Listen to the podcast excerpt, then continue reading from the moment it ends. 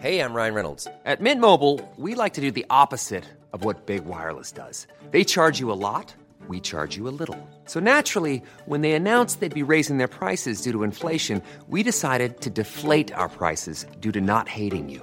That's right. We're cutting the price of Mint Unlimited from $30 a month to just $15 a month. Give it a try at mintmobile.com slash switch. $45 upfront for three months plus taxes and fees. Promo rate for new customers for limited time. Unlimited more than 40 gigabytes per month. Slows. Full terms at mintmobile.com.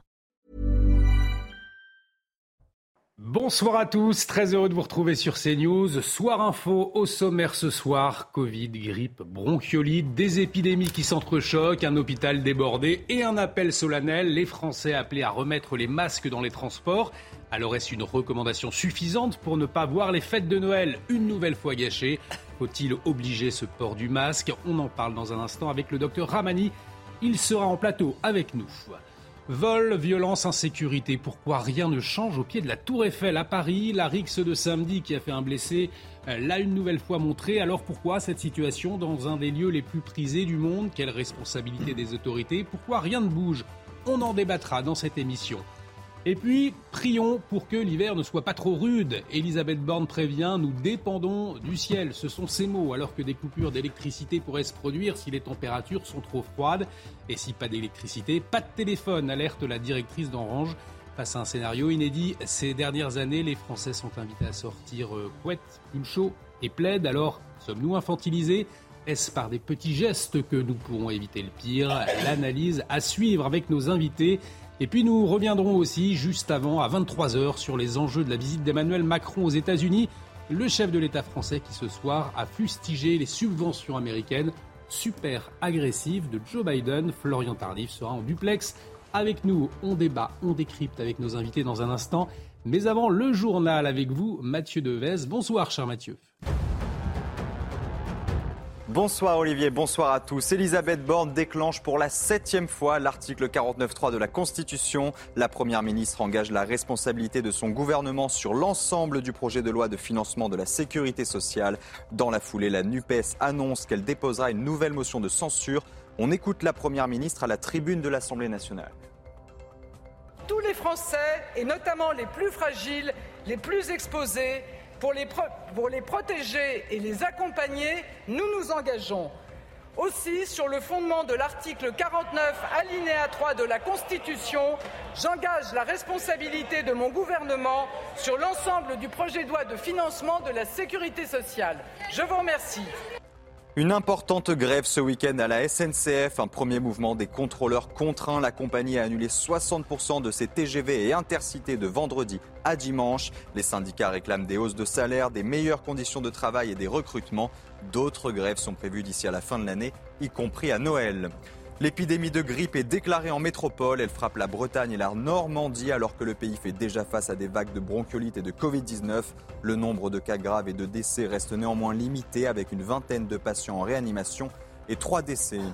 Enfin, première défaite pour les Bleus lors de la Coupe du Monde de football au Qatar. La France s'est inclinée 1-0 contre la Tunisie, un but de Wabi Kazri. Et dans les arrêts de jeu, les Bleus ont cru à l'égalisation, mais le but d'Antoine Griezmann a été refusé pour une position de hors-jeu.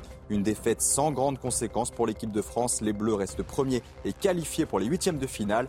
Et on vient de l'apprendre, la France affrontera la Pologne, ce sera dimanche en huitième de finale. Et on va marquer euh, une courte pause. Merci beaucoup euh, Mathieu. Prochain point sur l'actualité à 22h30. On va parler du port du masque dans un instant alors que les cas de Covid, je vous le disais, augmentent. Le docteur Ramani sera avec nous. Restez avec nous sur CNews.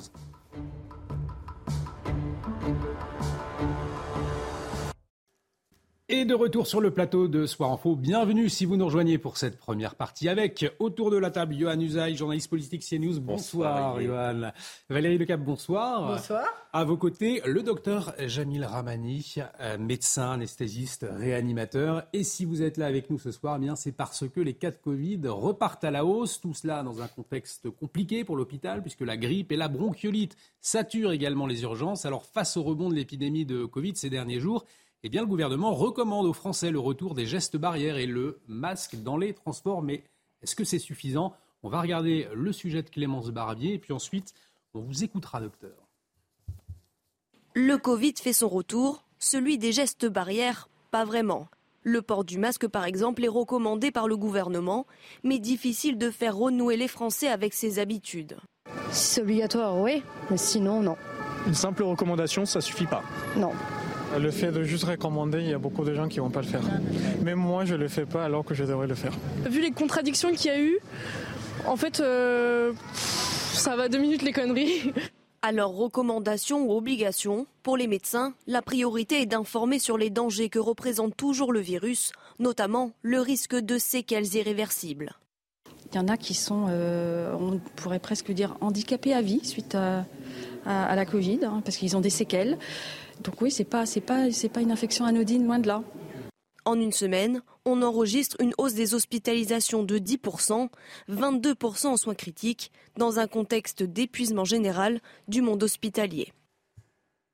Alors, avant de parler de la nécessité ou pas du, port du masque, hein, notamment dans, les transports, cette recommandation d'Elisabeth Borne, docteur, on, parle de 400 décès hein, la semaine dernière, 5000 nouveaux cas de Covid quotidiens en moyenne ces sept derniers jours. Est-ce que vous parleriez d'une situation inquiétante aujourd'hui? Bah écoutez, euh, ce qu'on peut dire, c'est qu'il y a un rebond de l'épidémie et qu'il faut être vigilant et que il faut euh, réintroduire les mesures barrières et pour pas attraper euh, bah, la Covid, il faut se laver les mains, il faut se désinfecter les mains, il faut porter le masque, il faut se faire vacciner. Et de préférence avant le 10 décembre pour être protégé au moment des fêtes, au moment du 24 décembre, là où il y a un brassage très important de la population. On entendait les Français dans le reportage qui en ont marre du port du masque, hein, et euh, à partir du moment où c'est une recommandation et pas une obligation, eh ben, beaucoup vont pas le porter euh, ah bah, finalement. Est-ce que c'est néanmoins efficace? Ah bah, Bien sûr que c'est efficace de porter le masque, mais euh, je doute que le gouvernement, dans les semaines qui viennent, l'impose. Il va laisser aux Français le libre choix. Et pour ne pas attraper la Covid, dans les endroits où il y a du monde, dans les métros, eh bien, il faut porter le masque. Et comme tout le monde ne le portera pas, c'est pas le masque chirurgical qu'il faut porter, mais le masque FFP2 qui lui vous protège à 98%. C'est-à-dire le, masque, le bec, de, canard. Le masque en bec de canard qui est pas très agréable à porter, mais qui néanmoins vous protège. Parce que le masque chirurgical protège l'autre. Et si l'autre n'a pas de masque, eh bien, vous risquez d'être contaminé par l'autre. On va revenir sur la vaccination euh, également dans, hmm. un instant et, la situation dans les hôpitaux. Mais Valérie Lecable, avant, est-ce que vous, ce masque, euh, ça vous embête de, le porter aujourd'hui, euh, très concrètement Tant qu'il n'y a pas d'obligation et juste une recommandation, vous faites moins attention? Je pense que le docteur a raison, ça dépend un petit peu des situations. Si vous vous sentez fragile, si vous vous sentez, si vous avez vraiment pas envie de l'attraper, euh, eh bien oui, il faut porter le masque, mm. c'est complètement évident. Après, c'est vrai que les mentalités ont complètement changé. On était en train de discuter avant l'antenne, je vais le dire euh, aux téléspectateurs. Combien de fois on avait déjà eu le Covid On a, moi c'est deux fois, vous c'est deux fois, etc. Mm. Donc si vous voulez, on n'est plus dans cette grande peur de l'inconnu qu'on a pu avoir. Euh, au moment du confinement ou juste après. On est tous à peu près vaccinés. Donc on a des Covid qui sont moins forts euh, qu'avant, même s'il faut continuer à se faire vacciner, vous avez raison. Et j'abonde totalement dans votre sens. Et du coup, c'est pour ça que je trouve que laisser à la libre appréciation de chacun de son état de santé personnel, de la prise de risque qu'il a envie de prendre ou pas, de sa responsabilité par rapport aux autres, vous dites eh ben, le masque, il protège les autres, euh, mais pas soi-même. Donc, si vous vous sentez un peu pas bien, un peu enrhumé, que vous savez pas trop ce que vous avez, oui, il faut porter un masque. Bien sûr. Pas forcément pour vous, mais pour protéger les, autres. Donc, je pense qu'on est rentré dans une phase différente, qui n'est plus celle, effectivement, de l'obligation de porter le masque, qui serait très, euh, très mal vécu, je pense, par les Français. On n'est pas dans la liberté totale parce que, comme vous dites, eh ben voilà, il fait froid, ça revient. On a l'impression que c'est le troisième mmh. Noël là où on, où on se prend cette histoire de Covid. Et après, à chacun de juger en fonction euh, bah, de où il vit, avec qui, euh, s'il va voir sa vieille mère euh, qui est très âgée, et, de prendre ses responsabilités par rapport à comment lui sent sa situation par rapport à cette maladie. Une question de bon sens au fond, Johan. Peut-être qu'aujourd'hui, le gouvernement est moins entendu quand il recommande le port du masque. Les Français, on a le sentiment, en tout cas en les entendant, eh bien qu'ils disent voilà, pas pour le moment, il n'y a pas d'obligation, euh, puisqu'ils ont peut-être entendu tout et leur contraire aussi pendant cette euh, épidémie. Les Français sont peut-être moins réceptifs effectivement au message gouvernemental, dans le sens où euh, ça fait bientôt trois ans qu'on vit avec ce virus, et après tout c'était le but. Le gouvernement avait dit nous, nous allons devoir apprendre à vivre avec le virus, et les Français ont peut-être maintenant appris à vivre avec lui. C'est-à-dire que certains veulent s'en protéger, portent le masque, continuent à se faire mm. vacciner, et d'autres qui l'ont déjà eu une, deux ou trois fois se disent bon, après tout, je l'ai eu, mais c'était pas si grave que ça. Je ne suis pas à risque, je n'ai pas fait une forme grave, donc tant pis, je prends le risque parce que vivre en permanence avec le masque, euh, ça n'est pas naturel. Ça n'est pas naturel. Euh, ça, ça, ah ça, ça m'ennuie beaucoup. Me faire vacciner tous les six mois, ça m'ennuie beaucoup aussi. Donc chacun, euh, en son âme et conscience, eh bien, juge s'il est à risque, s'il ne l'est pas, s'il veut prendre le risque de contracter le virus ou pas. Donc après mm. tout, c'est peut-être ça aussi, euh, apprendre à vivre avec le virus. Peut-être que les Français, que nous avons collectivement appris à, à, appris à vivre avec ce, ce virus. Néanmoins, on peut dire que la communication du gouvernement, elle est quand même tournée maintenant quasiment exclusivement vers les personnes à risque et les personnes de plus de 65 ans. Les autres la communication est quasiment délaissée. Hein. Mais ce qu'on peut dire aussi, c'est que si le gouvernement, pour l'instant, euh, comment dirais-je, refuse d'obliger mhm. les Français à porter le masque, etc., c'est parce que le gouvernement n'a pas la même liberté qu'avant, dans le sens où, à l'Assemblée nationale, je rappelle qu'il ne dispose que d'une majorité relative. Donc, si demain il y avait une flambée de l'épidémie, que les hôpitaux étaient saturés, etc., un mot pour dire qu'il ne pourrait pas, par exemple, en l'état, imposer à nouveau le pass sanitaire. Il faudrait que ce soit voté par l'Assemblée nationale et ce serait quand même extrêmement compliqué. Effectivement, la situation politique n'est pas la même que lors de Ça, c'est très important à avoir Regardez ce hein. qu'il se passe en Chine. De toute façon, il y, a, une levée de boucliers contre les confinements à répétition. Les gens en ont absolument assez et les gens en, en ont assez de porter le masque parce que ça, comme je l'ai dit tout à l'heure, ça n'est pas naturel. On n'est pas fait pour vivre masqué. Il y a la question du vaccin également, puisque selon la Première ministre, seuls 10% de la population euh, à risque avait effectué son rappel de vaccin contre le, Covid-19. C'est assez peu. C'est ah, très peu, non, non. Et là, c'est nécessaire. C'est ça qui est inquiétant. Il faut absolument que les gens, que les personnes au-delà de 60 ans, que les personnes à risque, que les personnes au-delà de 80 ans, euh, que les personnes à risque de moins de 60 ans, que les femmes enceintes, les femmes enceintes hein, qui, sont, qui sont sujettes aux formes graves, se fasse vacciner, pas n'importe quel vaccin, le nouveau vaccin, le bivalent. Alors c'est quoi ce bivalent Alors ce bivalent vous protège de la souche traditionnelle et du variant Omicron. De deux, il est actif contre deux variants Omicron et il, est actif aussi contre le nouveau variant, le BQ11.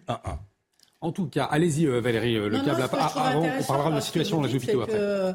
Le, vaccin, c'est comme mmh. le masque, c'est-à-dire qu'il y a des gens aussi qui se sont fait vacciner, hein, qui étaient d'accord pour se faire vacciner et qui comprenaient le bénéfice, qui ont vu que ça n'empêchait pas euh, de tomber malade. Et maintenant, on entend des gens dire bah, finalement, j'aime autant avoir la Covid que d'être obligé de me faire vacciner une autre fois. Alors, vous répondez quoi, docteur, justement, à ces gens-là? Est-ce que c'est vrai que. On n'est pas habitué à passer notre vie à se faire vacciner. C'est comme le masque, en fait. C'est ça le problème.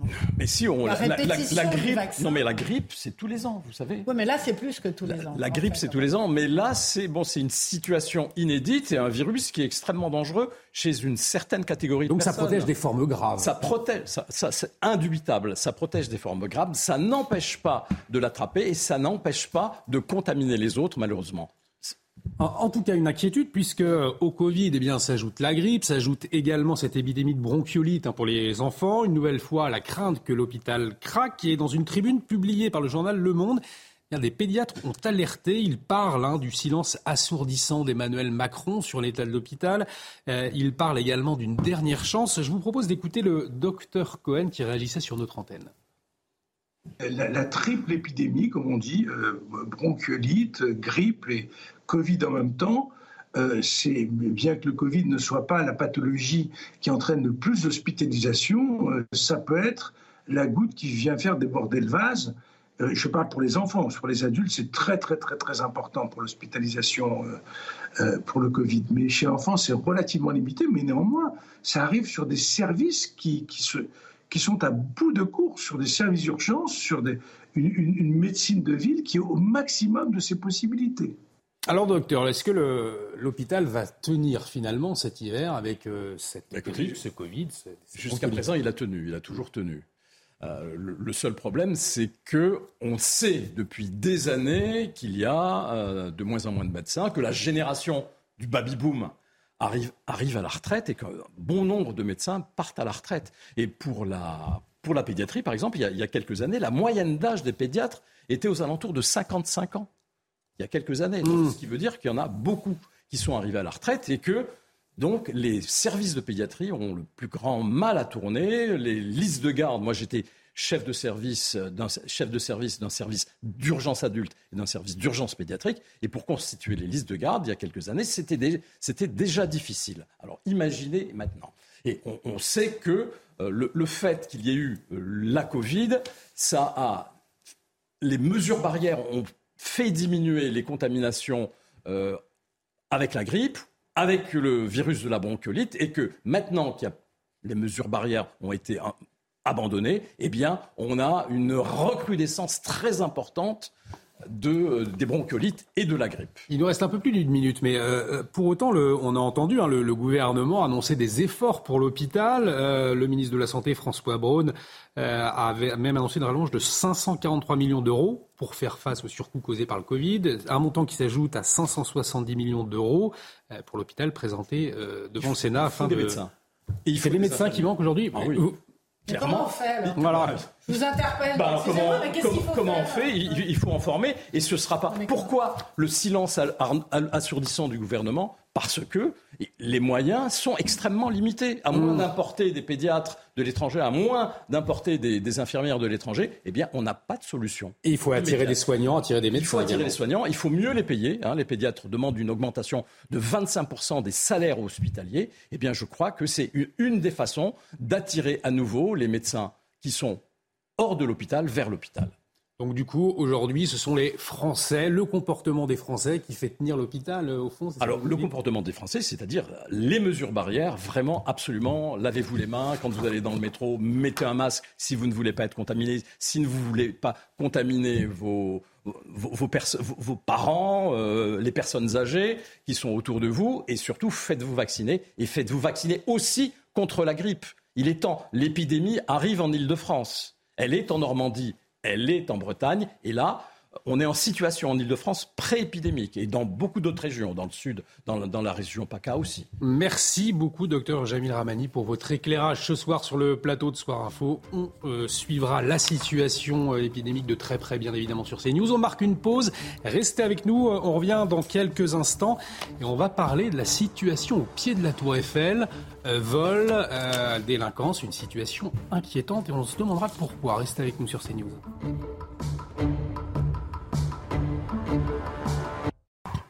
De retour sur le plateau de Soir Info, bienvenue si vous nous rejoignez dans un instant. On revient sur la situation au pied de la Tour Eiffel. Ce n'est pas la première fois qu'on en parle, mais rien ne semble bouger. Pour en parler, nous ont rejoint autour de ce plateau Karima Brick. Bonsoir Karima. Bonsoir. À vos côtés, Jean-Sébastien Ferjou. Bonsoir Jean-Sébastien. Alexandre Devecchio, bonsoir. Bonsoir. Rédacteur en chef Le Figaro, on le rappelle. Euh, mais avant, peut-être un, mot euh, sur l'équipe de France de football, qualifiée pour les huitièmes après une défaite aujourd'hui 1-0 euh, contre la Tunisie. Une équipe remaniée hein, par Didier Deschamps en début de match. Euh, une équipe euh, totalement remaniée. Pour la dernière de cette phase de poule, ils ont chuté avec des réservistes hors sujet, on peut le dire, avec un but des Français annulé à la dernière minute. Et beaucoup de téléspectateurs, d'ailleurs, ne l'ont pas vu, puisque nos confrères de TF1 ont rendu l'antenne trop tôt. C'est aussi ce que l'on retiendra ce soir. Euh, bref, les Français en huitième de finale qui vont rencontrer la Pologne. Est-ce que vous restez confiant pour la suite de la compétition tout de même, Jean-Sébastien Ferjou? C'est vrai que l'épisode de tout à l'heure était frustrant. Le fait de recevoir la notification après. Peut-être qu'encore certains pensent qu'il y a toujours eu 1-1, donc euh, ce soir à cette heure-là. Non, mais c'est vrai, mais ça m'a rappelé ce qu'avaient dû ressentir les Italiens qui pensaient avoir déjà gagné l'euro, vous vous souvenez, en 2000, et avec euh, la France qui a rétabli les choses au tout dernier moment. C'est un peu la même bah chose. le même sentiment de frustration, mais c'est vrai que cette équipe euh, de, de remplacement, cette formation B était assurément pas convaincante. Pas, convaincante, en tout cas. Euh, Même si le but avait été marqué, d'ailleurs, moi, je, je, avait été accordé. Je pense que Didier Deschamps a fait, a fait tourner l'intégralité, là, pour le coup, de l'effectif et qu'il a bien fait. Et donc, c'est un match euh, pour rien et qui a permis aux titulaires de, souffler. Donc, oui, il y a de quoi être confiant face à la Pologne, même s'il ne faut pas d'excès de confiance, justement, parce qu'ils sont champions du monde et que tout le monde, tout le monde veut, veut les battre. Mais ce ne sera pas du tout la même équipe qui jouera euh, face à la Pologne. La Pologne, vous êtes confiante ce soir, Valérie? Moi, je suis tout à fait confiante. Euh, je trouve, je suis d'accord avec euh, Alexandre pour dire que. Pourquoi ça vous fait mal Non, mais c'est vrai, je suis tout à fait confiante. En fait, je trouve que on a une très belle équipe de France et qu'elle joue très très bien. Et je suis d'accord avec ce qu'a dit Alexandre que. Euh, bah, que c'est bien d'avoir fait tourner aussi et que c'est une équipe, c'est un collectif et que donc chacun a pu euh, donner sa mesure, même si la mesure de chacun n'est pas la même, mais c'est pas grave en fait. Et finalement, euh, voilà, ça n'a rien changé au score. On est quand même premier euh, de notre poule et on va affronter les Polonais et, et dimanche on sera, je pense, devant les matchs de foot. Mathieu Devez nous a rejoint pour le point info, mais Karama, je suis sûr que vous avez votre avis aussi sur ce match. Ben, J'allais dire aujourd'hui, je pense que hein, ça va faire en sorte qu'ils ont été piqués au vif. Alors dimanche, attention, tous les yeux vont être rivés vers eux et ce sera la victoire. Et allez les Bleus, le point info tout de suite avec Mathieu Devez. Emmanuel Macron accueilli à Washington comme un allié vital des États-Unis. Ce sont les mots de Kamala Harris. La vice-présidente américaine a reçu le président français au siège de la NASA. Une réunion de travail sur la coopération spatiale. Emmanuel Macron souhaite notamment établir de nouvelles règles avec les États-Unis concernant la conquête et l'exploration de l'espace. Face au risque de naufrage d'embarcations de migrants, la France va affréter deux navires supplémentaires dans la Manche. Ils devront effectuer des opérations de sauvetage sur cette route maritime empruntés par un nombre record de migrants. Cette année, ils sont plus de 40 000 à être arrivés au Royaume-Uni à bord de petites embarcations. Et puis 2022 est déjà l'année la plus chaude jamais mesurée en France depuis le début des relevés en 1900. La température moyenne atteindra au moins 14,2 degrés, voire 14,6 si le mois de décembre se révèle plutôt chaud. L'année a notamment été marquée par une intense période de sécheresse des sols, la troisième plus longue de l'histoire. Merci Mathieu. Mathieu Devez, on vous retrouve pour un nouveau point sur l'actualité. Ce sera à 23h de retour sur le plateau de Soir Info si vous nous rejoignez. On va s'intéresser maintenant au Champ de Mars à Paris. Vol, violence, insécurité. Rien ne change au pied de la Tour Eiffel. La rixe de samedi qui a fait un blessé l'a une nouvelle fois montré. Jeanne Cancard a passé l'après-midi sur place et elle a recueilli des témoignages de riverains. Écoutez. Je sens qu'il y a trop de monde, trop de groupes qui viennent d'ailleurs et on ne se sent pas très à l'aise des fois. Surtout à partir d'une certaine heure du soir, euh, on a un peu peur de, de, sortir dehors. Moi je suis depuis 96, c'était un peu le paradis ici, et puis ça n'est plus du tout. Ici au coin de cette rue, J'étais chez moi, j'entends des hurlements. Il y a une femme qui s'est fait arracher son sac à dos. On fait toujours un peu plus attention. Hein. C'est sûr que c'est une grande ville. Il peut arriver plein de choses. On sans, le remarquer, le petit téléphone peut partir ou bien euh, bah, le porte-monnaie qui peut s'ouvrir, quoi, hein, euh, sans vraiment qu'on le remarque. Donc euh, on fait un peu plus attention. Alors on le rappelle aux téléspectateurs qui connaissent peut-être un peu moins Paris, le, le Champ de Mars est dans un quartier huppé de la Tour Eiffel. Auparavant, il n'y avait pas de problème, hein, Valérie Lecap, d'insécurité dans ce quartier. Aujourd'hui, on voit que ben, finalement, c'est toute la capitale aussi qui est touchée par ces incivilités euh, quotidiennes, ces vols, ces violences. ce qu'il faut savoir, c'est que le Champ de Mars, c'était le plus bel endroit de Paris. C'était 75% des espaces verts euh, du 7e arrondissement, qui est, comme vous venez de le dire, euh, l'arrondissement le plus riche et le plus huppé de Paris. Et ce qui s'est passé, c'est qu'un jour, la maire de Paris, Anne Hidalgo, a décidé qu'au lieu que ce soit un grand jardin où les familles euh, puissent aller se promener euh, tranquillement pendant le week-end, ça allait devenir euh, une espèce de foire. C'est-à-dire qu'on a commencé, vous on parlait de foot il y a quelques instants, mm. on a commencé par créer des fan zones, par exemple, sur le Champ de Mars. Ça n'existait pas, ça, autrefois. La maire de Paris a décidé que ça devait devenir un lieu populaire où la population devait venir se rejoindre, écouter des concerts, euh, soutenir des matchs de foot, on mettait des écrans géants. Peut-être que si les écrans géants n'avaient pas été interdits, on aurait en ce moment au Champ de Mars un écran géant. Et ce Champ de Mars a été envahi peu à peu par toute une population qui est venue d'un peu partout et qui a considéré que c'était un lieu de manifestation, un lieu de démonstration, un lieu etc. Et en plus, c'est le seul euh, jardin de Paris qui n'est pas fermé la nuit. Tous les jardins ferment la nuit. Et le Champ de Mars, non. Ça reste ouvert à tout vent. Donc, il y a eu une période après les attentats où on avait mis Sentinelle sur le champ de Mars. Donc euh, il y avait toujours mmh. ces militaires qui étaient là et qui protégeaient la tour Eiffel des attentats, mais aussi de toute la délinquance qu'il y avait après. Et un jour, Sentinelle est parti et on en est arrivé à ce qu'on voit aujourd'hui, c'est-à-dire un foutoir absolument innommable, une délinquance absolument incroyable. Tout ce que disent ces gens est vrai, c'est-à-dire que la nuit, on ne peut plus s'approcher euh, de cet endroit. Tous les propriétaires autour euh, sont en train de vendre leurs appartements, etc., et de s'en aller et c'est devenu un espèce de lieu ouvert à tout vent. Alors Anne Hidalgo s'en moque parce qu'elle n'a aucun électeur dans, dans cet arrondissement-là et la, la colère des hmm. habitants. Alors je termine juste avec le Grand Palais éphémère qu'ils ont mis au fond entre la Tour Eiffel et la place du Maréchal Joffre qui fait qu'on voit plus rien de toute façon. Et l'endroit le plus beau de Paris est devenu l'endroit le plus moche. on va revenir hein, sur la, politique d'Anne Hidalgo, euh, justement, que vous pointiez du doigt il y a un instant. Euh, Johan, euh, il, y a, trois semaines, hein, Laurent Nunez, le, préfet de police du Paris, avait assuré des renforts de police pour contrer cette délinquance. On parlait du champ de Mars déjà en juin dernier. Euh, comment comprendre qu'on n'arrive pas à, mettre fin à, ces incivilités quotidiennes? J'aimerais bien comprendre précisément. Mais ce qui dérange, me semble-t-il, les Parisiens, les Français et les touristes, ce ne sont pas les concerts. Le concert du 14 juillet au pied de la Tour Eiffel, c'est magnifique. Que ce soit un lieu de regroupement pour des fêtes occasionnelles, etc., c'est pas le problème. Pardon. Ce qui, ce qui, dérange, ce qui dérange ceux qui vont se balader au pied de la Tour Eiffel, euh, ce sont les vendeurs à la sauvette, ce sont euh, ceux qui viennent là pour faire du vol à la tire, ceux qui viennent là pour vous agresser.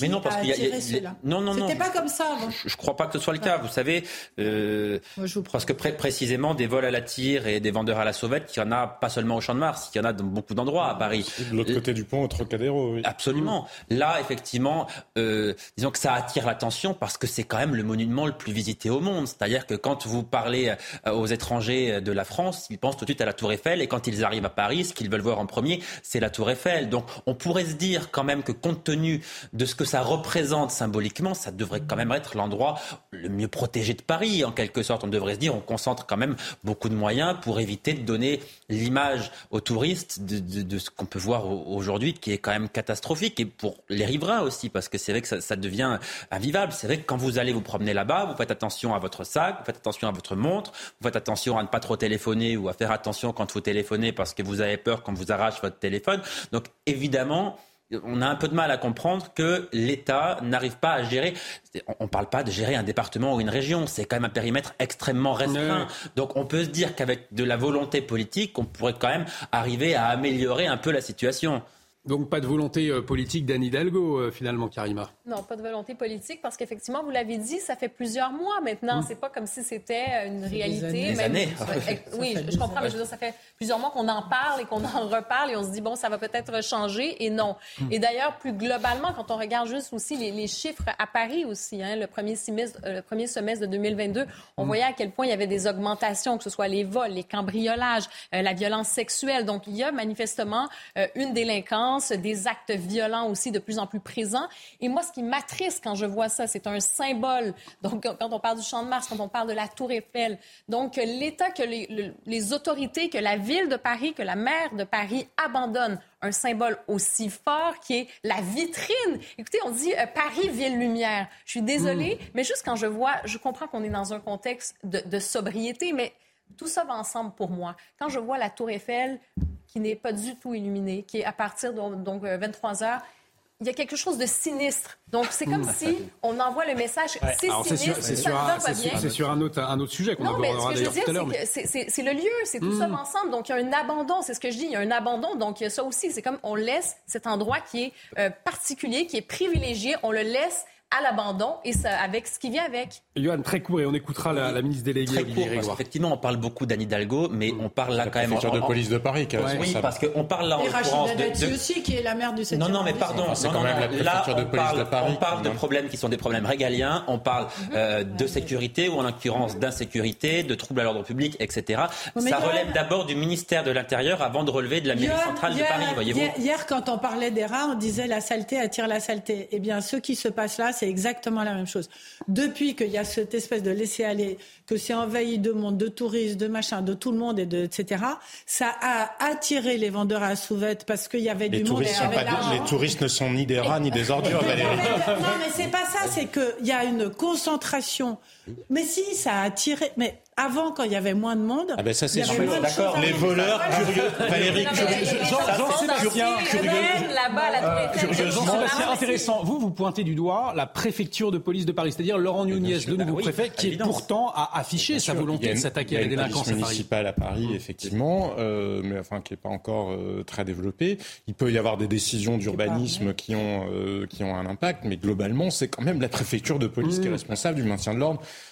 dans la capitale. Et derrière c'est aussi la politique pénale. C'est parce que si vous êtes un mineur isolé, parce que c'est aussi ça, il y a des bandes de mineurs isolés, de mineurs délinquants euh, isolés euh, sur le champ de Mars, comme il peut y en avoir au Trocadéro, qui s'en prennent aux touristes, parce que les touristes, enfin, je pense qu'ils finissent par comprendre euh, un peu l'état des lieux, mais enfin, sont des cibles faciles. Et c'est pour ça que ce n'est pas en soi, oui, les voleurs vont là où il y a des cibles faciles, ça, on Ah, peut voilà, dire. On n'a qu'à renoncer, on n'a qu'à renoncer à se promener dans les rues, on n'a qu'à renoncer à avoir des montres, des téléphones et puis des Et portefeuilles.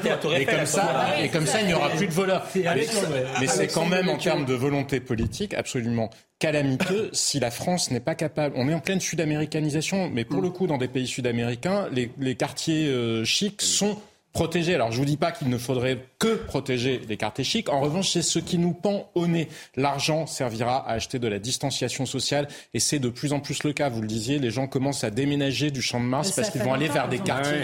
Et ce renoncement-là, ce renoncement-là, c'est pas pour pleurer sur le sort euh, de, de gens qui ont des appartements à 30 000 euros euh, du mètre carré. Mais ce renoncement-là, il est extrêmement visible sur le champ de Mars. Malheureusement, malheureusement, il existe dans fait- beaucoup d'autres endroits, y compris en périphérie Ça fait de Paris. quelques mois Alexandre dure, Devecchio, ça fait quelques vous- années que ça. On, on vous a pas entendu encore. Non, mais effectivement, c'était le, le- le symbole de, de la, la- la- la grandeur de la France. C'est devenu euh, le symbole de sa paupérisation, de sa euh, tiers-mondisation. Effectivement, la comparaison avec l'Amérique du, du Sud me, me paraît euh, intéressante. Et je pense que c'est une série de petits renoncements. On a publié sur Figaro Vox euh, un article qui explique que c'est euh, un, un symbole et celui de la, de la théorie de la vitre brisée. Euh, si vous voulez, aux États-Unis, on appelle euh, les, les- les- les criminologues appellent ça la théorie de la vitre brisée, c'est-à-dire dans un quartier, quand on laisse briser une vitre, ça commence par un petit euh, désordre, et ben finalement les criminels se sentent autorisés à aller euh, toujours plus loin. Et bien au Champ de Mars, la vitre brisée, c'est les vendeurs à la sauvette. On a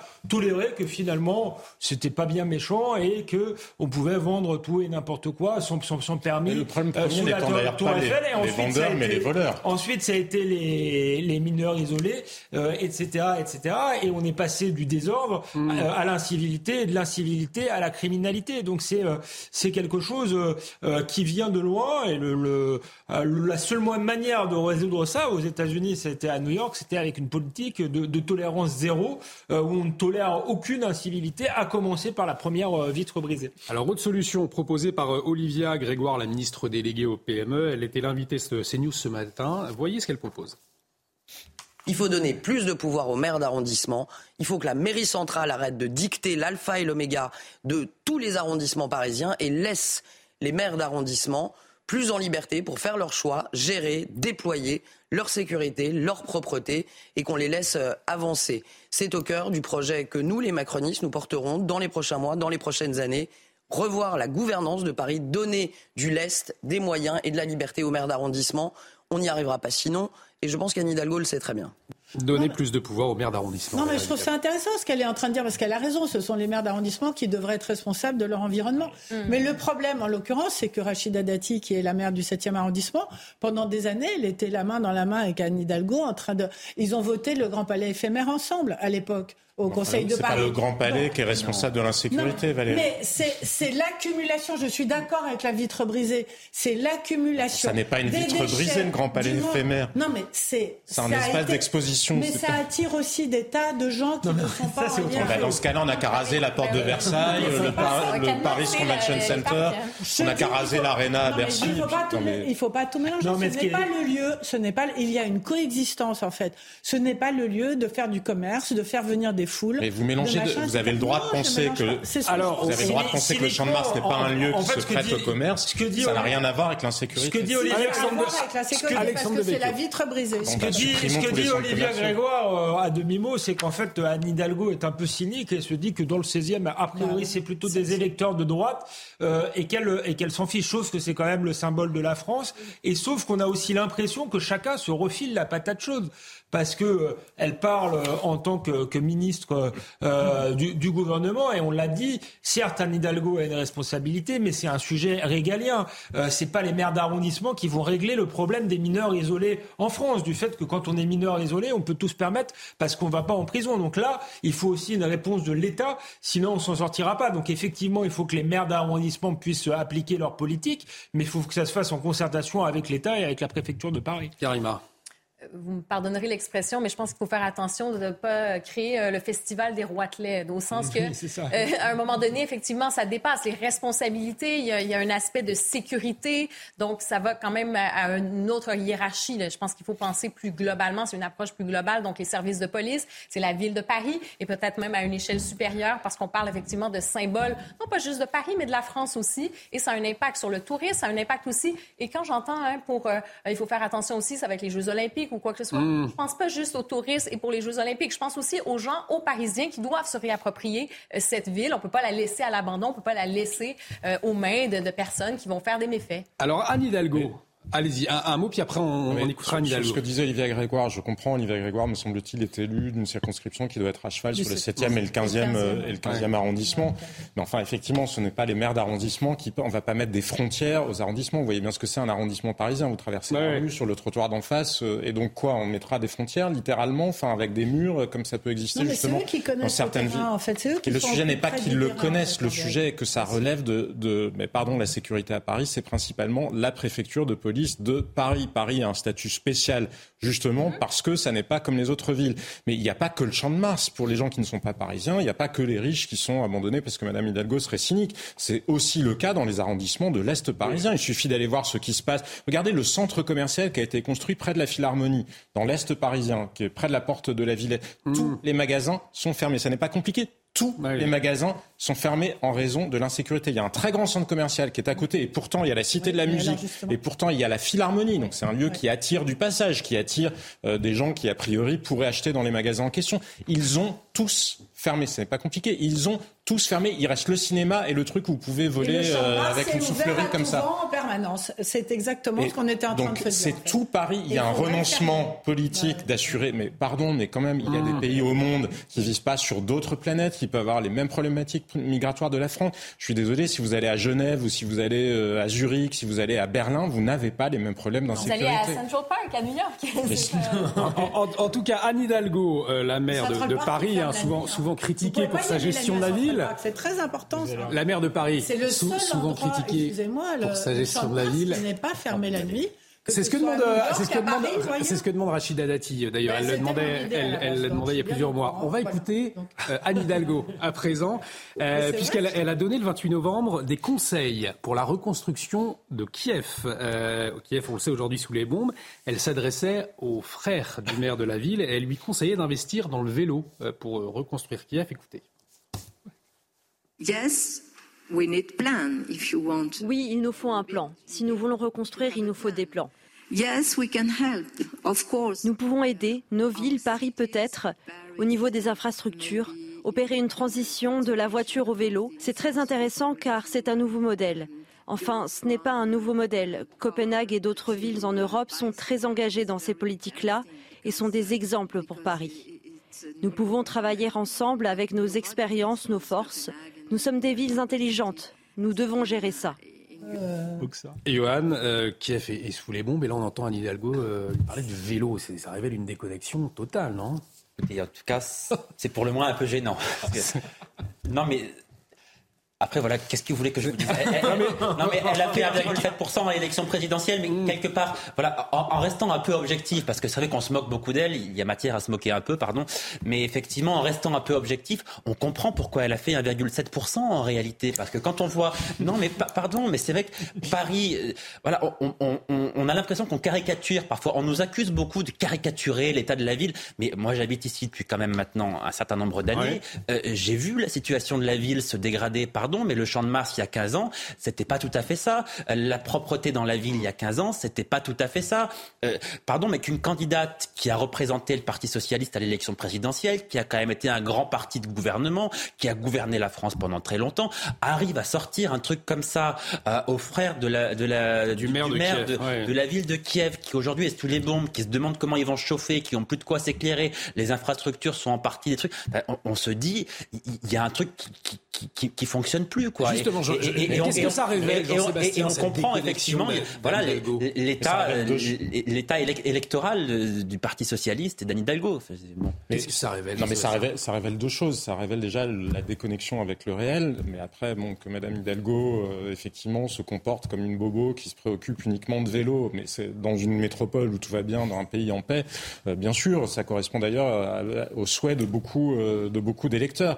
Mais il y a cette déconnexion-là de ne pas se rendre compte à qui elle parle et de la mm. circonstance, des circonstances dans lesquelles elle le parle. Mais quand bien même se serait-elle adressée, je ne sais pas, au maire euh, de Zurich, par exemple, une grande métropole où il n'y aurait aucun problème. Mais personne ne veut des conseils de Madame Hidalgo. Elle citait Copenhague. Non, mais ça n'est pas juste pour le plaisir de le dire, pardon. Mm. Elle citait Copenhague. Le responsable du plan de cyclisme à Copenhague était dans, donné une interview dans le Parisien il y a quelques mois. Euh, il me semble que c'était juste avant l'été. Disait ce qui a été fait à Paris en matière d'organisation du plan de pistes cyclables dépasse l'entendement. C'est dangereux, vous provoquez des accidents, ça n'a aucun sens, ça n'est ni fait ni à faire. Donc elle fait référence à un expert. Je pense que pour le coup, même le maire de Kiev, même si, souhaitons-le, la paix revient très vite en Ukraine, ça ne sera pas à Anne Hidalgo qui leur a demandé des conseils d'urbanisme parce que la ville de Paris a fait n'importe quoi en matière d'urbanisme justement sur le cyclisme. Et moi, je ne suis pas du tout contre le vélo ni au fait d'adapter les villes au vélo, mais encore faut-il avec le faire avec des gens qui savent ce qu'ils font et pas des gens qui font n'importe quoi comme ça a été fait. Et on l'a vu, les contrats de la ville de Paris sont très mal négociés. Ça a été le cas sur les Vélib, ça a été le cas sur les autolibres. Tous les contrats sont mal négociés. Il n'y a pas les clauses euh, de pénalité euh, si euh, les prestataires en question ne sont pas à la hauteur du service. Bref, mmh. cette ville est mal gérée. La question de la tutelle est souvent évoquée, mais vivement que ça arrive. Et une, ville mal gérée, vous vouliez réagir Non, non je dirais que ça, ça, révèle aussi un, manque d'empathie qui est problématique. Et on peut se dire que si elle n'arrive pas à se mettre à la place euh, des habitants de Kiev dans une situation ultra dramatique, comment vous voulez qu'elles se mettent à la place euh, des gens de banlieue qui veulent tout simplement euh, venir travailler à Paris en pouvant mm. se, garer, à ceux qui prennent, le métro et qui ont envie de le prendre en sécurité à toutes les heures. Donc la, déconnexion est quand même énorme. Et donc si elle est déconnectée à ce point-là d'une situation qui paraît aussi évidente, on peut se dire qu'elle est aussi très déconnectée d'une partie des Français. Allez, on en vient à cette question à présent, une question qui revient d'ailleurs régulièrement dans le débat et qui revient encore aujourd'hui après l'agression violente d'une femme de 89 ans à Cannes. C'était en août dernier. Trois adolescents âgés de 15, 14 et 15 ans euh, donc euh, sont jugés. Le procès est ouvert aujourd'hui.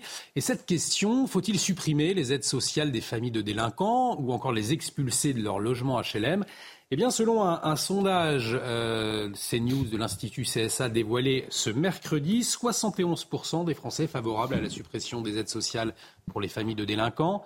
62%, vous allez le voir ensuite, des sondés sont pour l'expulsion de ces familles de leur logement HLM lorsqu'elles en disposent, bien évidemment.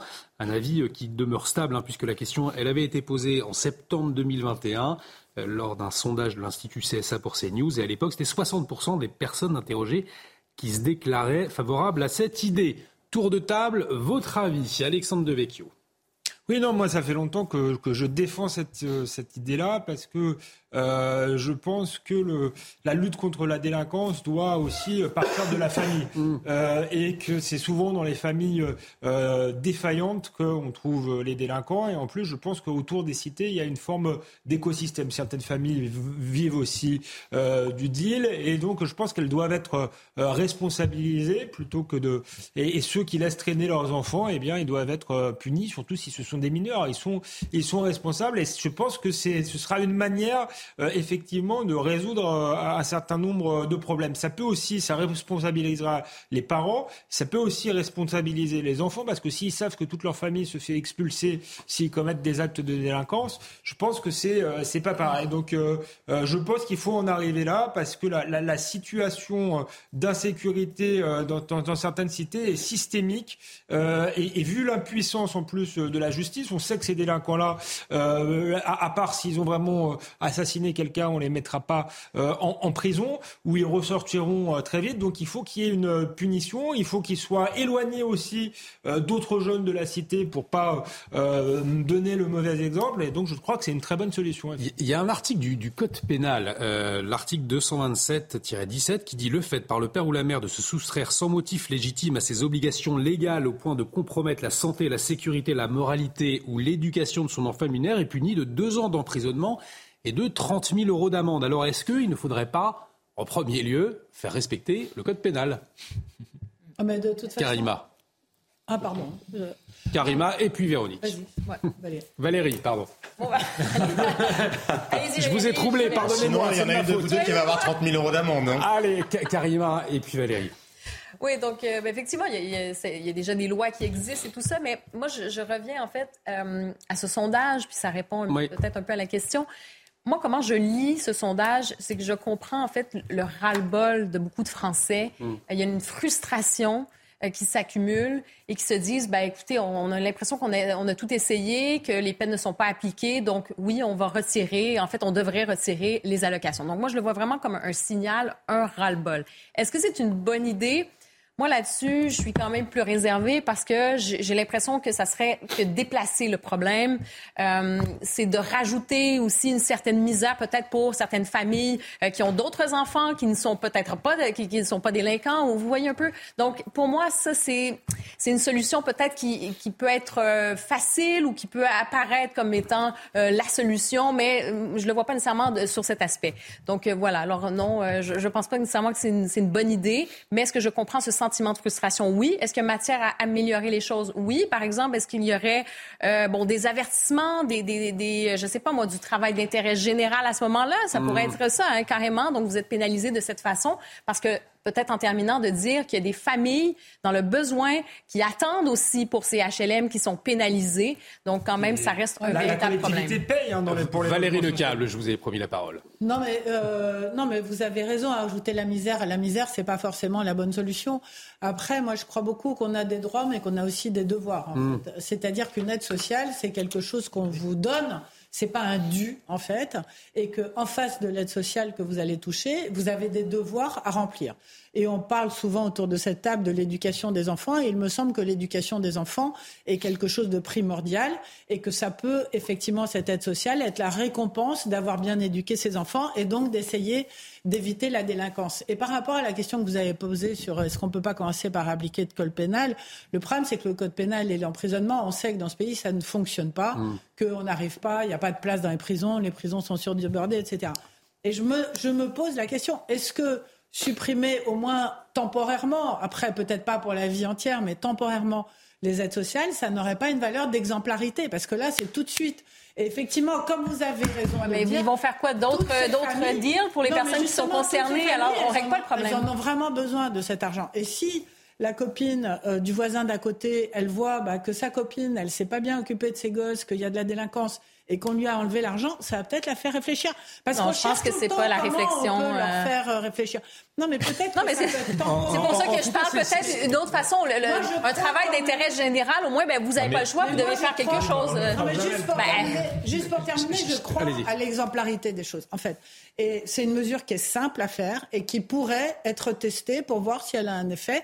Parce que c'est vrai qu'on n'avance pas. C'est de pire en pire. La situation est de pire en pire. Jean-Sébastien Ferjou et puis après euh, Johan. La philosophie de la mesure ne me gêne pas exactement pour la raison qu'é- qu'évoquait Valérie Lecable. On a des droits, mais on a aussi des devoirs. En Mm. revanche, je pense que non, précisément, c'est une application qui serait tout sauf simple. Parce que la réalité, c'est entre gris clair et gris foncé. Alors peut-être euh, noir sur des points euh, très précis, mais il y a des familles qui, pour, pour lesquelles il est très difficile d'élever des enfants enfants dans ces quartiers-là. Parce que précisément, l'État a renoncé à assurer l'ordre dans ces quartiers-là. Et aller faire, essayer d'aller faire du latin et d'essayer de, de faire euh, des cours de catéchisme quand vous êtes dans un établissement scolaire, dans un quartier qui est, à vrai dire, la jungle, mais vous vous faites défoncer. Il n'y a pas d'autre mot. Vous ne pouvez pas survivre. On ne peut pas attendre de gens qu'on fait vivre dans la jungle le fait qu'ils se comportent euh, comme s'ils étaient euh, dans un village de campagne dans les années 50. C'est absurde. Après, ça ne veut pas dire qu'il n'y a pas des familles, On parle donc l'appréciation. On ne parle pas d'enseigner le catholicisme mais vous n'avez pas compris, euh, Si, je crois, si, ce que je disais.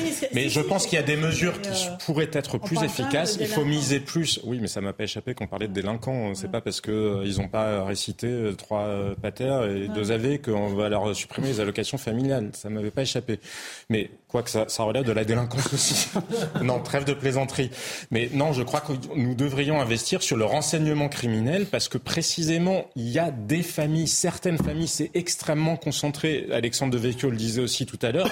Il faut éloigner. Parfois, ce sont, c'est une fratrie une fratrie qui suffit à pervertir toute l'atmosphère d'un quartier parce que c'est une fratrie qui est vraiment criminelle et qui entretient cette atmosphère euh, finalement euh, criminogène. Et quand vous regardez les adresses des gens qui sont emprisonnés, vous vous rendez compte que finalement il y a vraiment cet effet quasiment de, euh, de métastase en quelque sorte. Et que bah, cet effet parce que vous ne pouvez pas vivre autrement. Si vous êtes à côté d'une famille de caïds qui habitent sur le même palier, mais qu'est-ce que vous faites pour vous en sortir dans des quartiers où de toute façon même si un squatter s'invite chez vous, même si des trafiquants de drogue viennent chez vous, vous mettre de la drogue chez vous, de toute façon, l'État ne fait rien.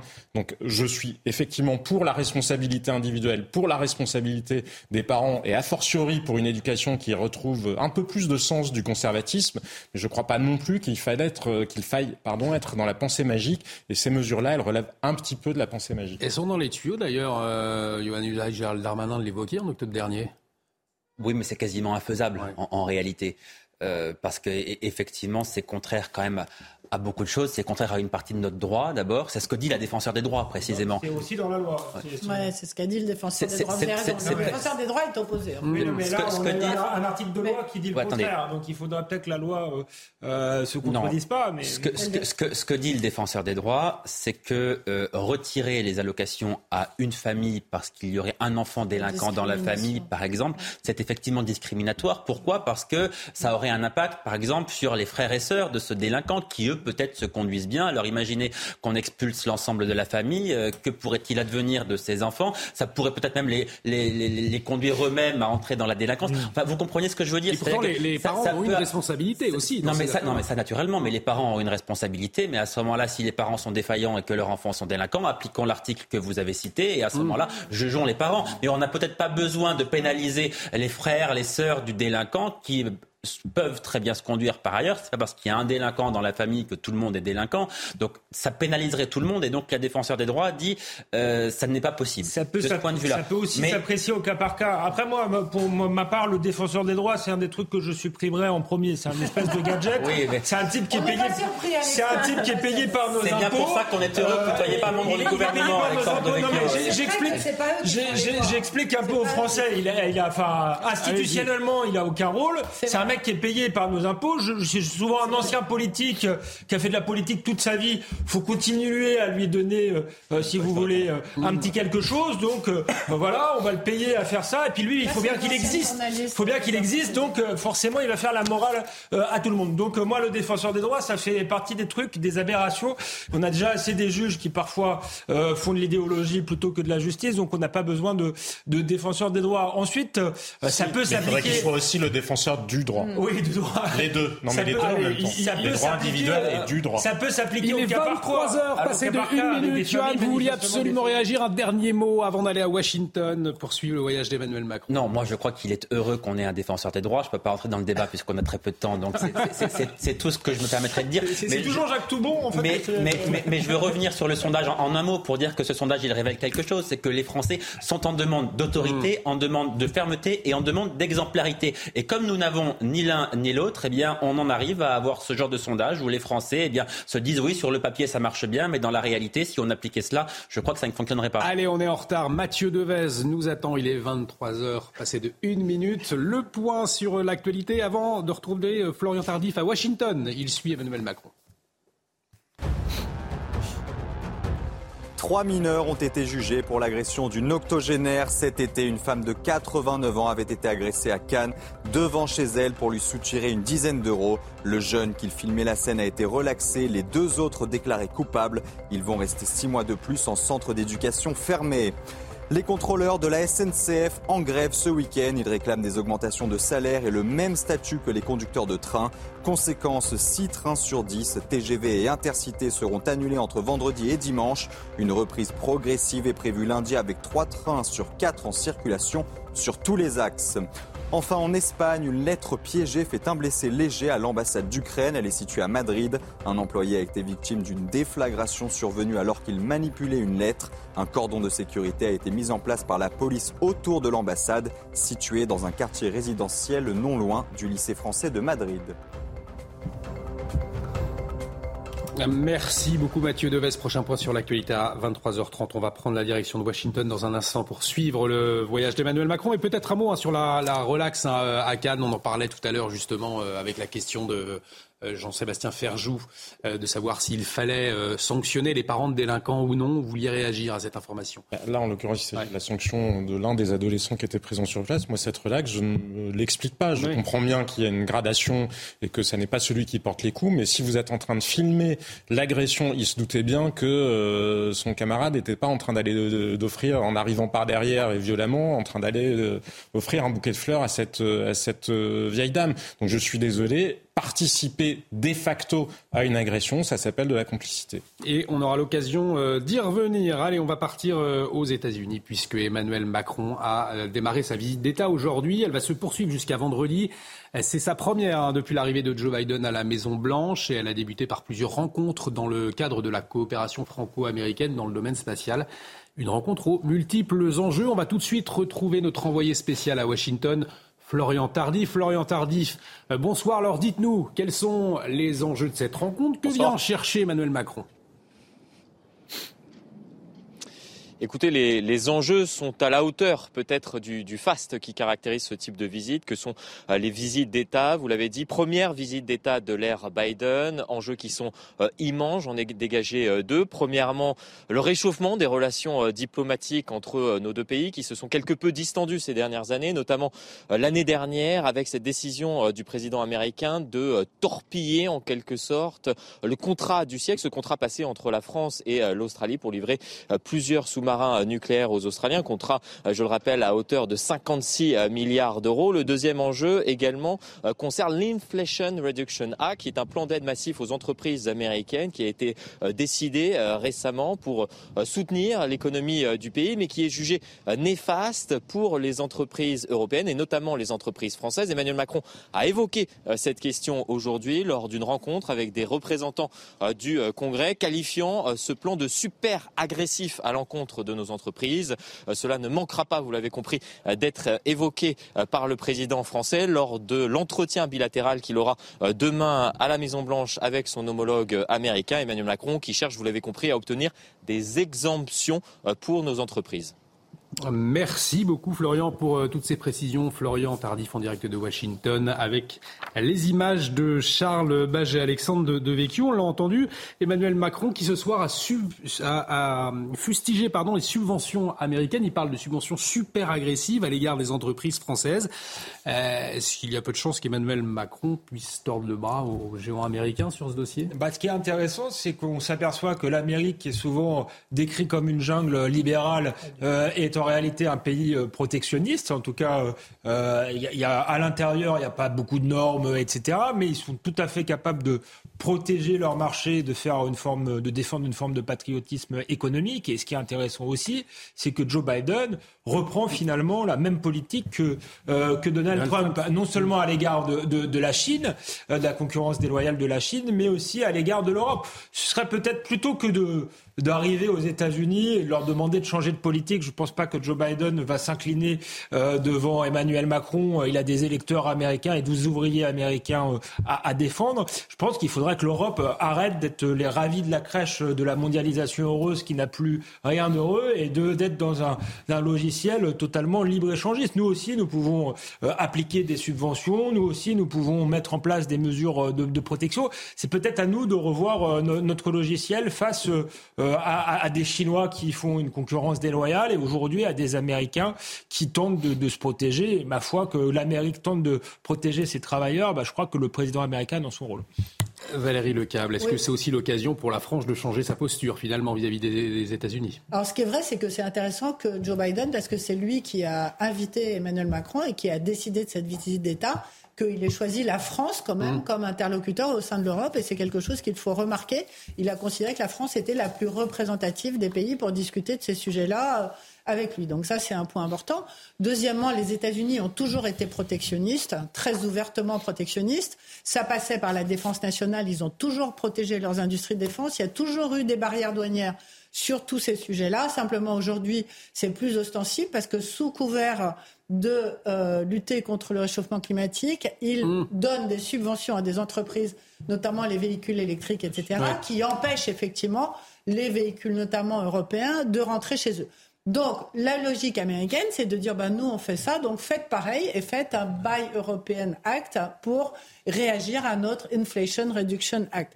Simplement, euh, c'est plus, plus compliqué pour l'Europe de se mettre d'accord sur un Buy European Act pour des raisons évidentes, c'est qu'il n'y a pas un pays qui est d'accord avec l'autre sur ce qu'il faudrait mettre dedans. Et les Allemands, ils vont protéger l'industrie automobile, nous, on va protéger l'agriculture, un autre pays va vouloir euh, protéger autre chose. Donc c'est un petit peu facile comme réponse de la part des États-Unis. Donc tout l'enjeu de cette visite pour Emmanuel Macron, c'est d'arriver à influencer euh, Joe Biden et de lui dire, écoutez, vous êtes sympa, mais maintenant, vous profitez, vous, vous faites payer quatre fois plus cher aux Européens le gaz de schiste qu'on importe de chez vous que le prix que vous le vendez sur votre sol américain. Donc, c'est juste pas possible. On est en train euh, de donner gratuitement, nous, à l'Ukraine, des armes pour les aider à se défendre. Et ces armes-là, vous allez nous les vendre extrêmement cher parce que vous en avez mmh. plus que nous, etc.